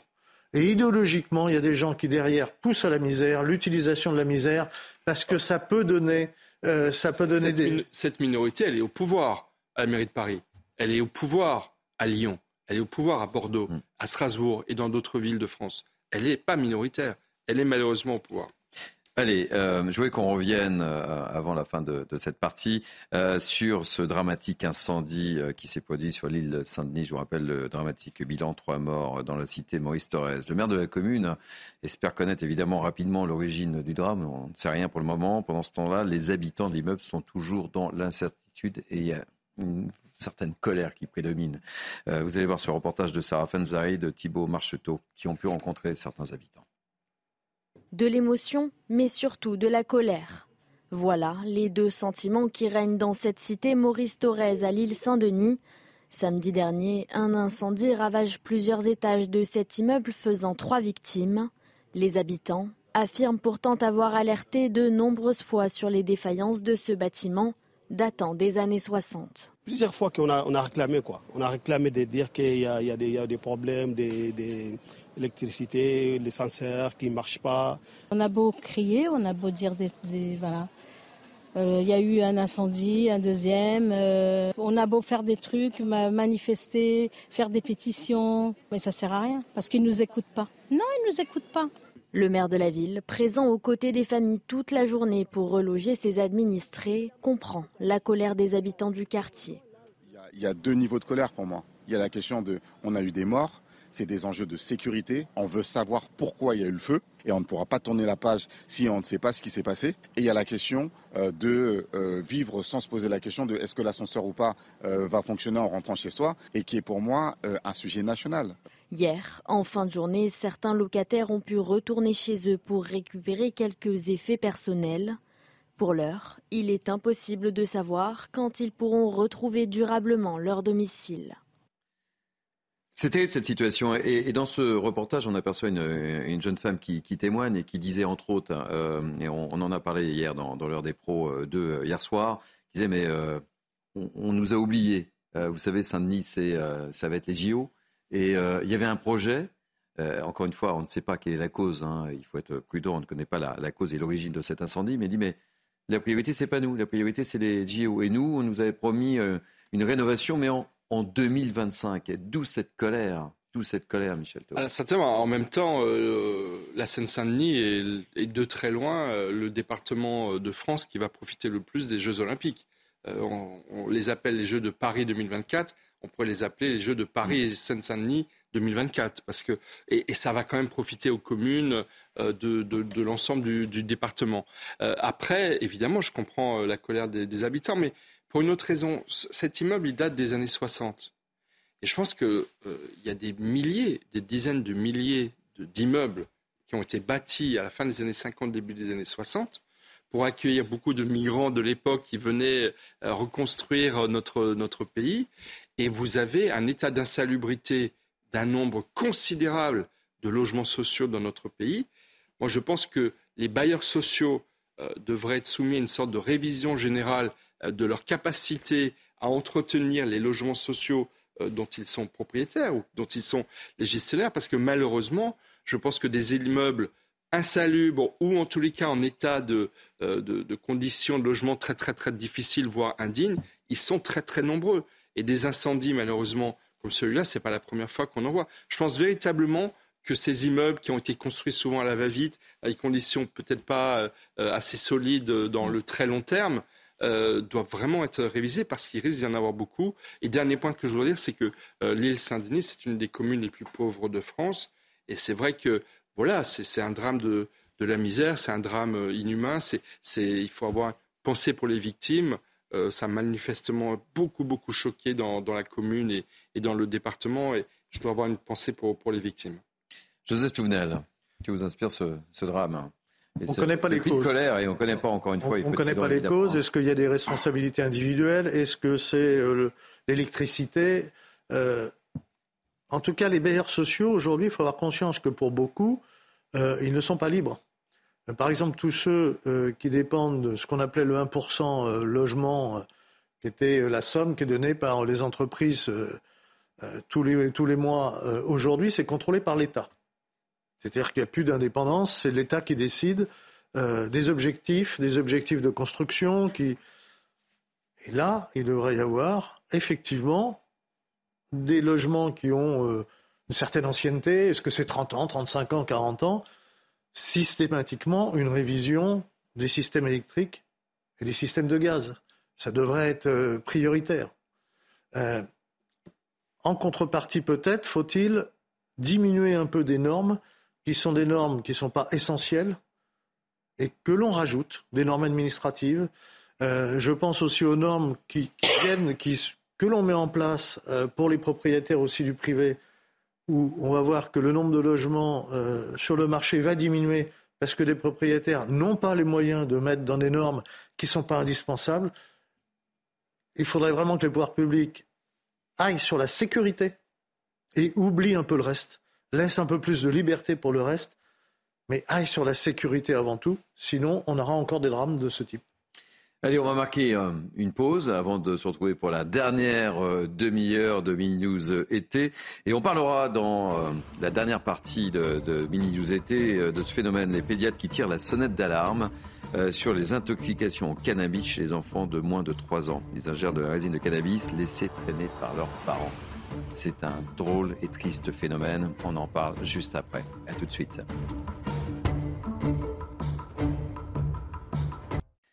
Il est quasiment 12h30, c'est la dernière ligne droite pour Midi 12 été avec moi pour commenter l'actualité en ce lundi. Euh, Joseph Touvenel et, Michel Taub que je suis ravi de, retrouver, évidemment. On va parler de ce phénomène, les pédiatres qui tirent la sonnette d'alarme, je le disais juste avant la pause publicitaire, sur les intoxications au cannabis chez les enfants de moins de 3 ans. Moins de 3 ans, vous imaginez Ils ingèrent de la résine de cannabis laissée traîner par leurs parents. Un accident qui n'est plus aussi rare, vous allez le voir. Explication signée Dounia Tangour, on en parle juste après. Un phénomène inquiétant et de plus en plus fréquent. Les intoxications au cannabis chez les enfants ne cessent d'augmenter en France. Des accidents liés très souvent à la négligence des adultes. Conséquence, les hospitalisations d'urgence se multiplient. Nous constatons une augmentation des accidents parce que c'est un accident très grave, que ce soit dans des aliments, euh, des gâteaux que les parents ont préparés pour eux et l'enfant en a mangé, ou de petites boulettes de cannabis qui traînent sur les tables. Bien sûr, il y en a de plus en plus parce que euh, euh, les parents en consomment de plus en plus. Et dans ce cas-là, c'est toujours l'hospitalisation immédiate, lavage d'estomac et surveillance de l'enfant. Des intoxications sévères qui inquiètent donc grandement les pédiatres. Et pour cause, les effets sur la santé des tout-petits, mais aussi les séquelles peuvent être tout à fait dramatiques. Danger est d'autant plus grand qu'il s'agit d'un jeune enfant. L'enfant peut avoir des troubles très graves comme par exemple, euh, bien sûr, des nausées, des troubles de la marche, une hyperexcitation ou une somnolence, mais ça peut être même des convulsions et aller jusqu'au coma. Selon la fondation L'Enval à Nice, depuis le début de l'année, 10 cas d'intoxication au cannabis chez des nourrissons ont déjà été répertoriés. Et la semaine dernière, c'est un, nourrisson de 18 mois qui a été placé en réanimation à l'hôpital pédiatrique de Nice. C'est quand même assez dingue. Euh, ah oui, ça c'est. Michel Taube. il en va, de la, qui est, il en va la responsabilité parentale quand même. Euh, exactement. Enfin, J'espère que euh, les adultes qui fument du cannabis ne le font pas devant leurs enfants. Et que, et que lorsqu'ils le font, bah, après, ils, nettoient. Ils Enfin, franchement, c'est absolument aberrant. Ça en dit long, effectivement, sur la société dans laquelle nous vivons. Et pour qu'il y ait des nourrissons qui aient été mis en danger de, de, de mort, enfin, c'est vraiment extrêmement grave. Euh, le gouvernement allemand est sur le point de légaliser le cannabis euh, oui, on a évoqué sur récréatif. Oui, récréatif. Euh, de plus en plus de personnes manifestement utilisent des drogues. la consommation augmente chaque année. Mais effectivement, lorsqu'on est parent, lorsqu'on est parent vis-à-vis de ses enfants, on le fait à, leur insu, on ne le montre pas, on ne donne pas un exemple. Voilà, je, trouve ça complètement affligeant. Et, et, encore une fois, même si c'est peut-être par accident, encore une fois, on, ce genre de choses, on ne le fait pas devant les, devant les enfants. C'est peut-être pas fait devant les enfants, mais, hmm. mais encore une fois, il, faut, il faut les protéger devant euh, les excès dont on, que l'on peut commettre. C'est une, Joseph C'est une triste réponse à tous ceux qui veulent banaliser le cannabis, qui nous disent que ça n'a pas de conséquences sur la santé. Ce n'est pas vrai. On, on, le sait que ça a des conséquences, y compris sur les adultes.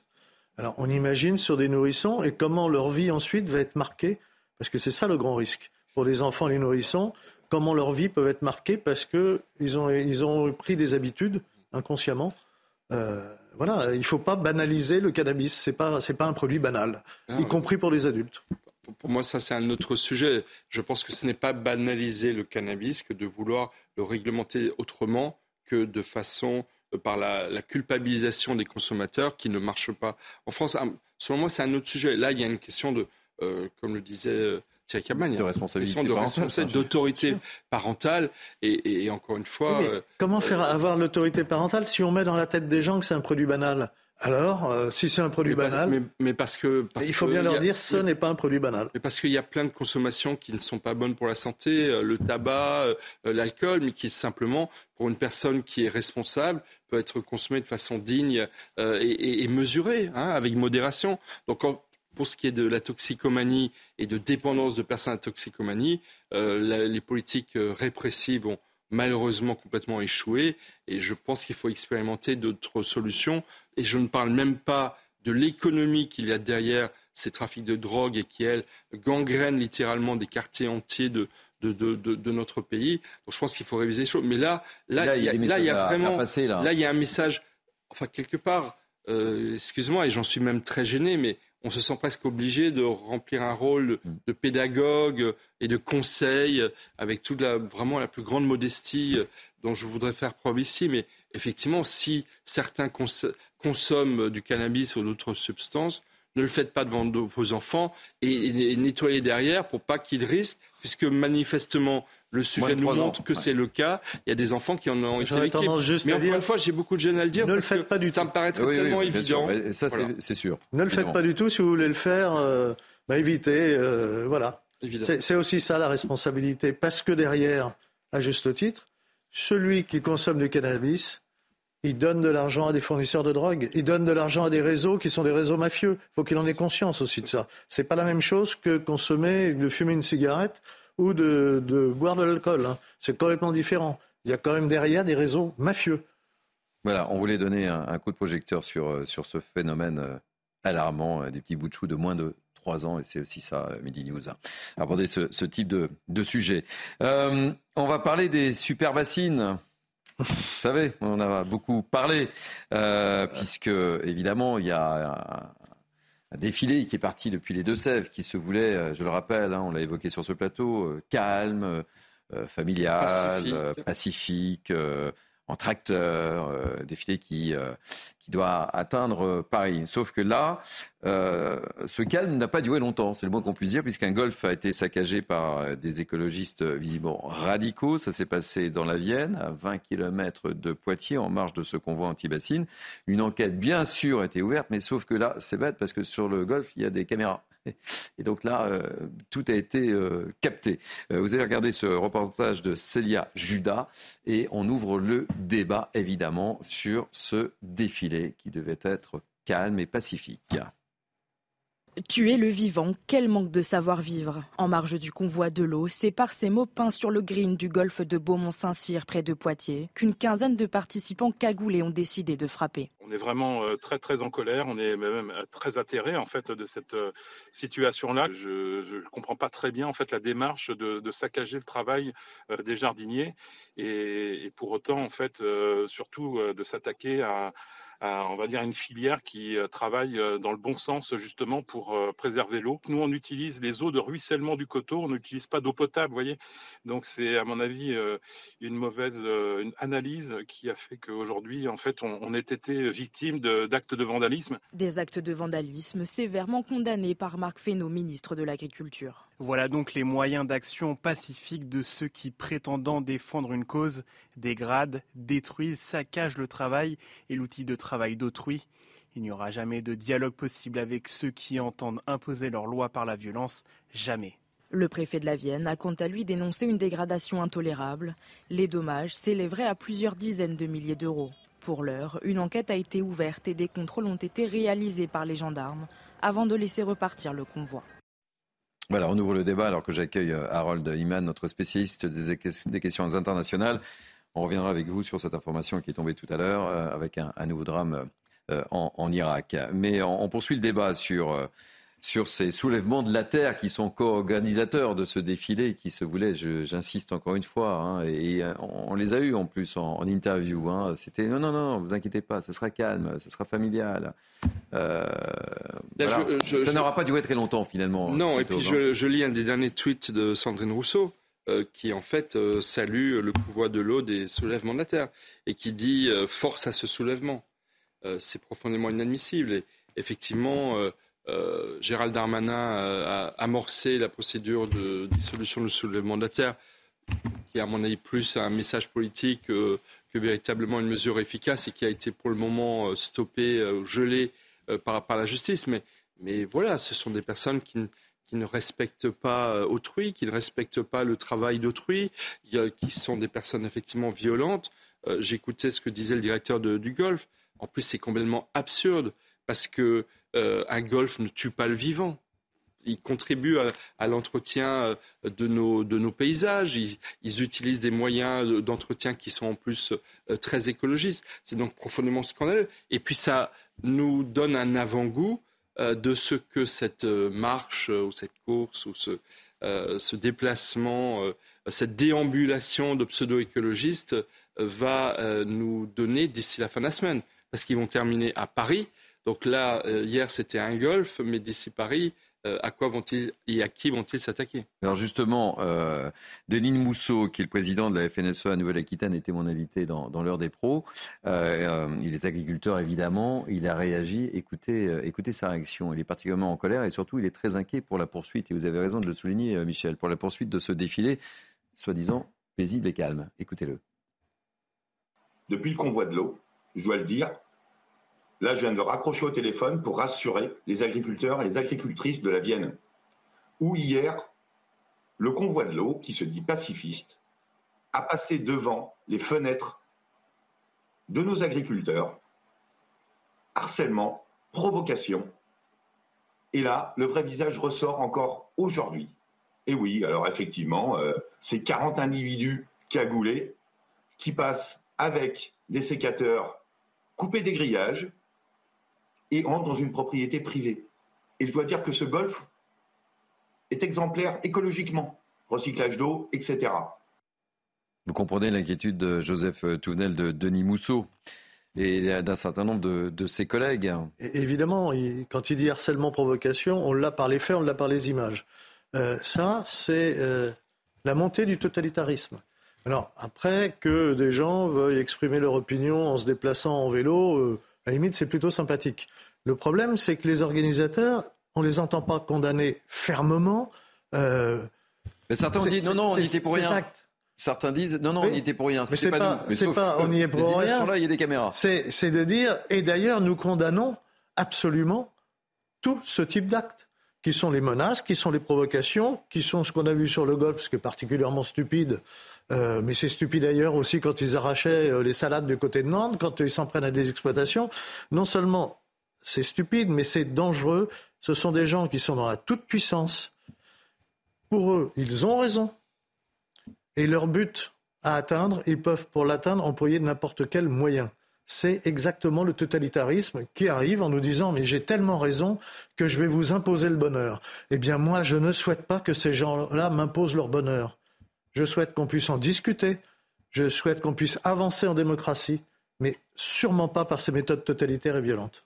Alors le Conseil d'État donc euh, est allé à l'encontre de la volonté. Euh, oui, bon, c'est pas une décision définitive. C'est provisoire. Hein, c'est provisoire. un référé. C'est un référé, mais euh, c'était sous réserve de l'attitude des soulèvements de la terre. Là, il donne le bâton pour se faire battre. Hein. Ah, on est tout à fait d'accord, et, je pense que Gérald Darmanin avait malheureusement bien raison de dénoncer les agissements des soulèvements de la terre. Après, le problème, c'est que les soulèvements de la terre, il y en a beaucoup.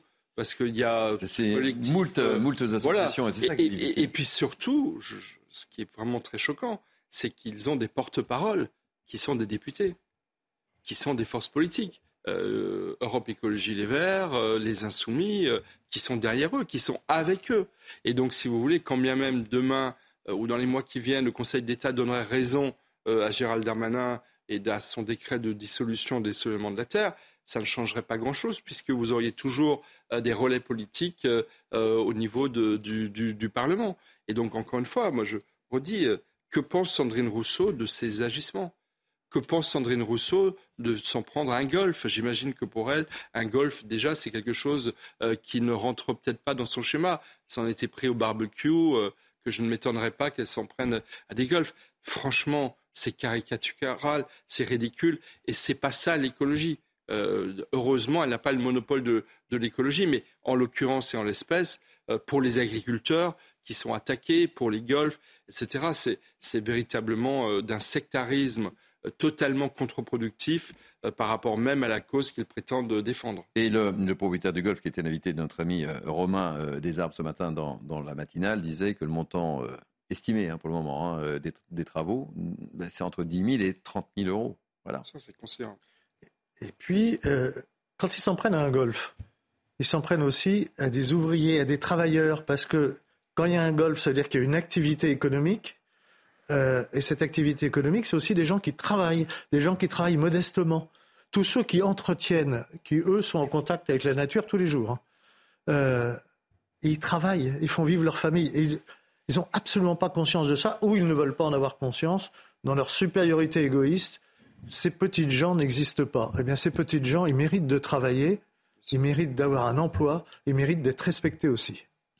Euh, avant de donner la parole à, Harold Iman, Michael Martin Haïm, l'un des éminents journalistes de cette rédaction, me signale que euh, les tags antisémites euh, sur le restaurant dont on parlait à Levallois-Perret ont été effacés par la mairie ce matin. Donc je vous donne cette information. Les tags ont été effacés. Merci à Michael Martin Haïm de nous communiquer cette information. Harold Iman, vous êtes euh, avec nous, vous êtes notre spécialiste euh, des questions internationales et, euh, là, un, nouveau drame s'est produit en, Irak. On, l'a appris ce matin. Dites-nous tout. Oui, alors c'est lors d'un exercice que un soldat, Nicolas l'adjudant, Nicolas Latourte du 6e régiment de génie, a trouvé la mort. Alors c'est un exercice dans le cadre d'une mission opérationnel d'instruction des forces armées irakiennes. Donc, on ne sait pas précisément ce qu'il faisait euh, à l'instant où il a trouvé la mort euh, pour la patrie, euh, mais il était déployé dans le cadre de l'opération Chamal. Chamal, c'est 600 soldats français qui sont principalement en Irak, mais pas seulement. il y a des éléments aux Émirats et au Levant. Euh, ça peut être en mer, ça peut être euh, de passage, euh, mais ils sont très très discrets et ils appuient l'armée irakienne et ils essayent de former des forces spéciales irakiennes et aussi ils peuvent faire des missions aériennes, principalement il tirait sur la Syrie où euh, les euh, terroristes opéraient. Ça, c'était très public jusqu'à récemment. Euh, ils quittaient l'Irak et ils allaient bombarder en Syrie, ils revenaient.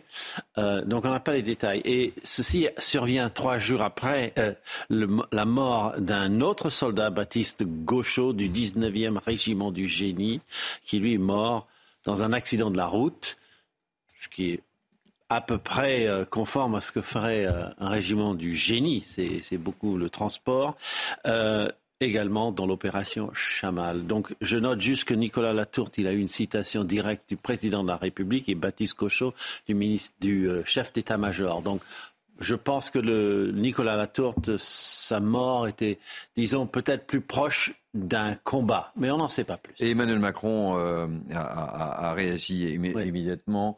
Euh, on va voir euh, ce tweet que Myriam Aimé Sama euh, nous met à, l'antenne. En Irak, il défendait nos idéaux. Quelques jours après, le sergent Baptiste Gauchot, l'adjudant Nicolas Latourte, a perdu la vie dans l'accomplissement de sa mission. La nation s'associe à la peine immense de leurs familles et frères d'armes des 19e et 6e régiments du génie. Michel Théo, réaction Le président de la République dit il défendait nos idéaux. Effectivement, pourquoi sommes-nous là-bas? Pourquoi encore 600 hommes présents femmes et hommes présents, c'est parce que bah, Daesh et, l'État islamique sont encore présents dans, ces États. L'Irak essaye, euh, avec beaucoup de difficultés, de, pacifier la situation. Euh, nous y sommes présents à la demande des autorités irakiennes dans le cadre d'un mandat international. Hein. C'est tout de suite pour dire, pour ceux qui, mhm. qui, pourraient faire un lien avec d'autres régions du monde. Mais en fait, ça commence à faire des années maintenant que nous y sommes présents. Et c'est vrai que vu l'évolution géopolitique, vu le fait que la réalité, c'est que euh, dans cette région du monde, je parle sur le contrôle d'Harold Iman, mais malheureusement, l'État islamique et, les djihadistes sont un peu de retour, ont repris malheureusement de la force la présence. L'Afghanistan qui est passé aux mains des talibans, qui, également euh, change complètement la donne et fait que l'Afghanistan, qui est pas loin de, cette région, est devenu maintenant la nouvelle capitale mondiale du terrorisme et à partir de, duquel euh, beaucoup de terroristes partent. Tout ça fait qu'il faut peut-être réinterroger notre présence dans ces pays et en même temps, nous, sommes, nous voulons être une grande puissance et nous avons besoin de, participer à la lutte contre le djihadisme et, et l'État islamique dont on aurait voulu mmh. qu'il ait été définitivement défait euh, ces dernières années, mais malheureusement, ça n'est pas le cas. Joseph Tounel, deux mots. Euh, on, sait, ce qu'on sait, c'est que c'est un exercice dit opérationnel. Mmh. C'est-à-dire que dans le cadre de formation de l'armée irakienne, euh, quand on est un exercice opérationnel, on essaye de coller au plus proche à la réalité. il faut qu'on ait conscience nous, citoyens français, que pour nous défendre, pour lutter contre le terrorisme, pour aider d'autres à lutter contre le terrorisme de, de Daesh, on a des hommes et des femmes qui risquent leur vie. en opération, y compris en formation, parce que quand vous apprenez à des gens à déminer un terrain, il y a une part de risque. Quand vous apprenez à des gens à utiliser des armes euh, létales, il y a une part de risque. Quand vous apprenez des exercices, euh, si vous voulez être au plus proche de la réalité, il y a une part de risque. Et cette part de risque, nos militaires l'assument, leurs familles l'assument. Moi, je, pense là, à ce moment, évidemment, euh, à, ce soldat décédé, mais aussi à ses proches, à sa famille, qui font le cadeau à la France de laisser quelqu'un prendre des risques et risquer d'être tué au combat ou en opération, parce que euh, quand on est en opération, on risque aussi sa vie. Euh, la preuve, merci à eux. Il faut quand même que le pays en ait une pensée plus souvent. La lutte contre le terrorisme, la lutte contre l'islamisme, c'est tous les jours, chez nous et ailleurs. Harold je, reste sur la même veine, c'est que toutes les forces françaises déployées au Moyen-Orient et en Afrique euh, ne font que ça, combattre le terrorisme. Et combattent beaucoup, euh, surtout au, Sahel, où, véritablement euh, c'était les Français directement au contact des soldats. Donc c'est un peu bizarre d'entendre dire qu'ils sont là pour contrôler des pays immenses dont la France était partie depuis la colonisation. Hein. On n'est pas dans une continuité coloniale et encore moins en Irak, où nous n'avons même pas participé à la guerre en Irak. Euh, Michel Taube. Je, crois que plus d'une soixantaine de, nos soldats concitoyens sont morts euh, sur les terrains d'opération depuis une dizaine d'années. Une, une, cinquantaine. C'est beaucoup. Et il faut avoir une pensée pour eux, pour leur famille. Euh, pour l'armée, c'est véritablement voilà, c'est un deuil qui est lourd, qui est important, et il faut leur rendre hommage. Allez, on va terminer ce mini news été en prenant la direction de Toulouse. Pourquoi? Parce que la canicule se poursuit, vous le savez, en France et va même franchir un nouveau cap. 50 départements de la moitié du sud du pays sont actuellement placés en vigilance orange. Et du côté de Toulouse, on annonce du 38 degrés. On va retrouver notre correspondant euh, permanent à Toulouse qui va nous faire un petit point sur la situation, Jean-Luc Thomas. 38, 39 degrés aujourd'hui, euh, place du Capitole euh, ici euh, à Toulouse, voire 40, 41, 42 degrés en température ressentie. C'est ce que vont subir l'ensemble de la population toulousaine, mais aussi l'ensemble des habitants de la région Occitanie, puisque c'est la même chose à Montpellier, à Carcassonne ou à Montauban. Alors ce qui est inhabituel sur cette canicule, c'est que ça arrive après le 20 août et c'est du quasiment du euh, jamais vu de façon aussi importante et aussi longtemps puisque cette canicule va durer euh, trois jours. Il faut savoir évidemment que l'ensemble des communes et Toulouse en particulier, eh bien, les parcs jusqu'à 23 heures à partir euh, d'aujourd'hui. Également, la plupart des piscines vont être ouvertes jusqu'à 20h, 21h, voire 22h. Et même pour les personnes du troisième âge, eh bien, les restaurants qui ouvrent normalement de 12h jusqu'à 15h seront ouverts jusqu'à 18h. Évidemment, ces restaurants sont climatisés, mais il va falloir passer très très souvent le plus à l'ombre possible. Voilà, euh, vous faites atelier piscine, euh, Joseph et Michel Toup cet après-midi? Euh, J'y réfléchis, je vais voir, mais quand j'entends Toulouse, ces températures-là, on les a déjà eues. En, 76, j'étais à Toulouse avec un béret rouge sur la tête. Je peux vous dire qu'il faisait très chaud. C'est à peu près 76, c'est l'année d'une grande sécheresse. On l'a oublié puisqu'on avait été, euh, quand on était euh, soldat, on était réquisitionné pour aider les paysans pour faire l'opération paille, et il faisait les 40 degrés déjà. C'est dur à subir. Bon, Michel piscine ou pas piscine? Piscine. Piscine. Piscine. Bon, bah écoutez, ainsi se termine ce mini news été. Merci euh, de nous être si fidèles, si nombreux. Ça nous fait très plaisir. Merci Joseph Touvenel, merci euh, Michel Thau, merci, mon cher euh, Harold Iman. Merci beaucoup à Myriam et Sama qui m'a accompagné durant ces deux heures. Merci à Cynthia Pina. C'était la rentrée des classes aujourd'hui. Hein. C'est la rentrée des classes pour un certain nombre de journalistes de CNews aujourd'hui. Euh, merci à Nicolas Nissim à la programmation. Merci aux équipes en, régie. Vous pouvez évidemment revivre cette émission sur notre site cnews.fr. Dans quelques instants, c'est la parole au français avec Anthony Favali qui reviendra évidemment sur ce restaurant euh, tagués euh, à Levallois-Perret, euh, dont les tags ont été enlevés ce matin par la mairie. Et moi, je vous retrouve à 17h pour Punchline. Passez une très belle journée sur CNews. À tout à l'heure.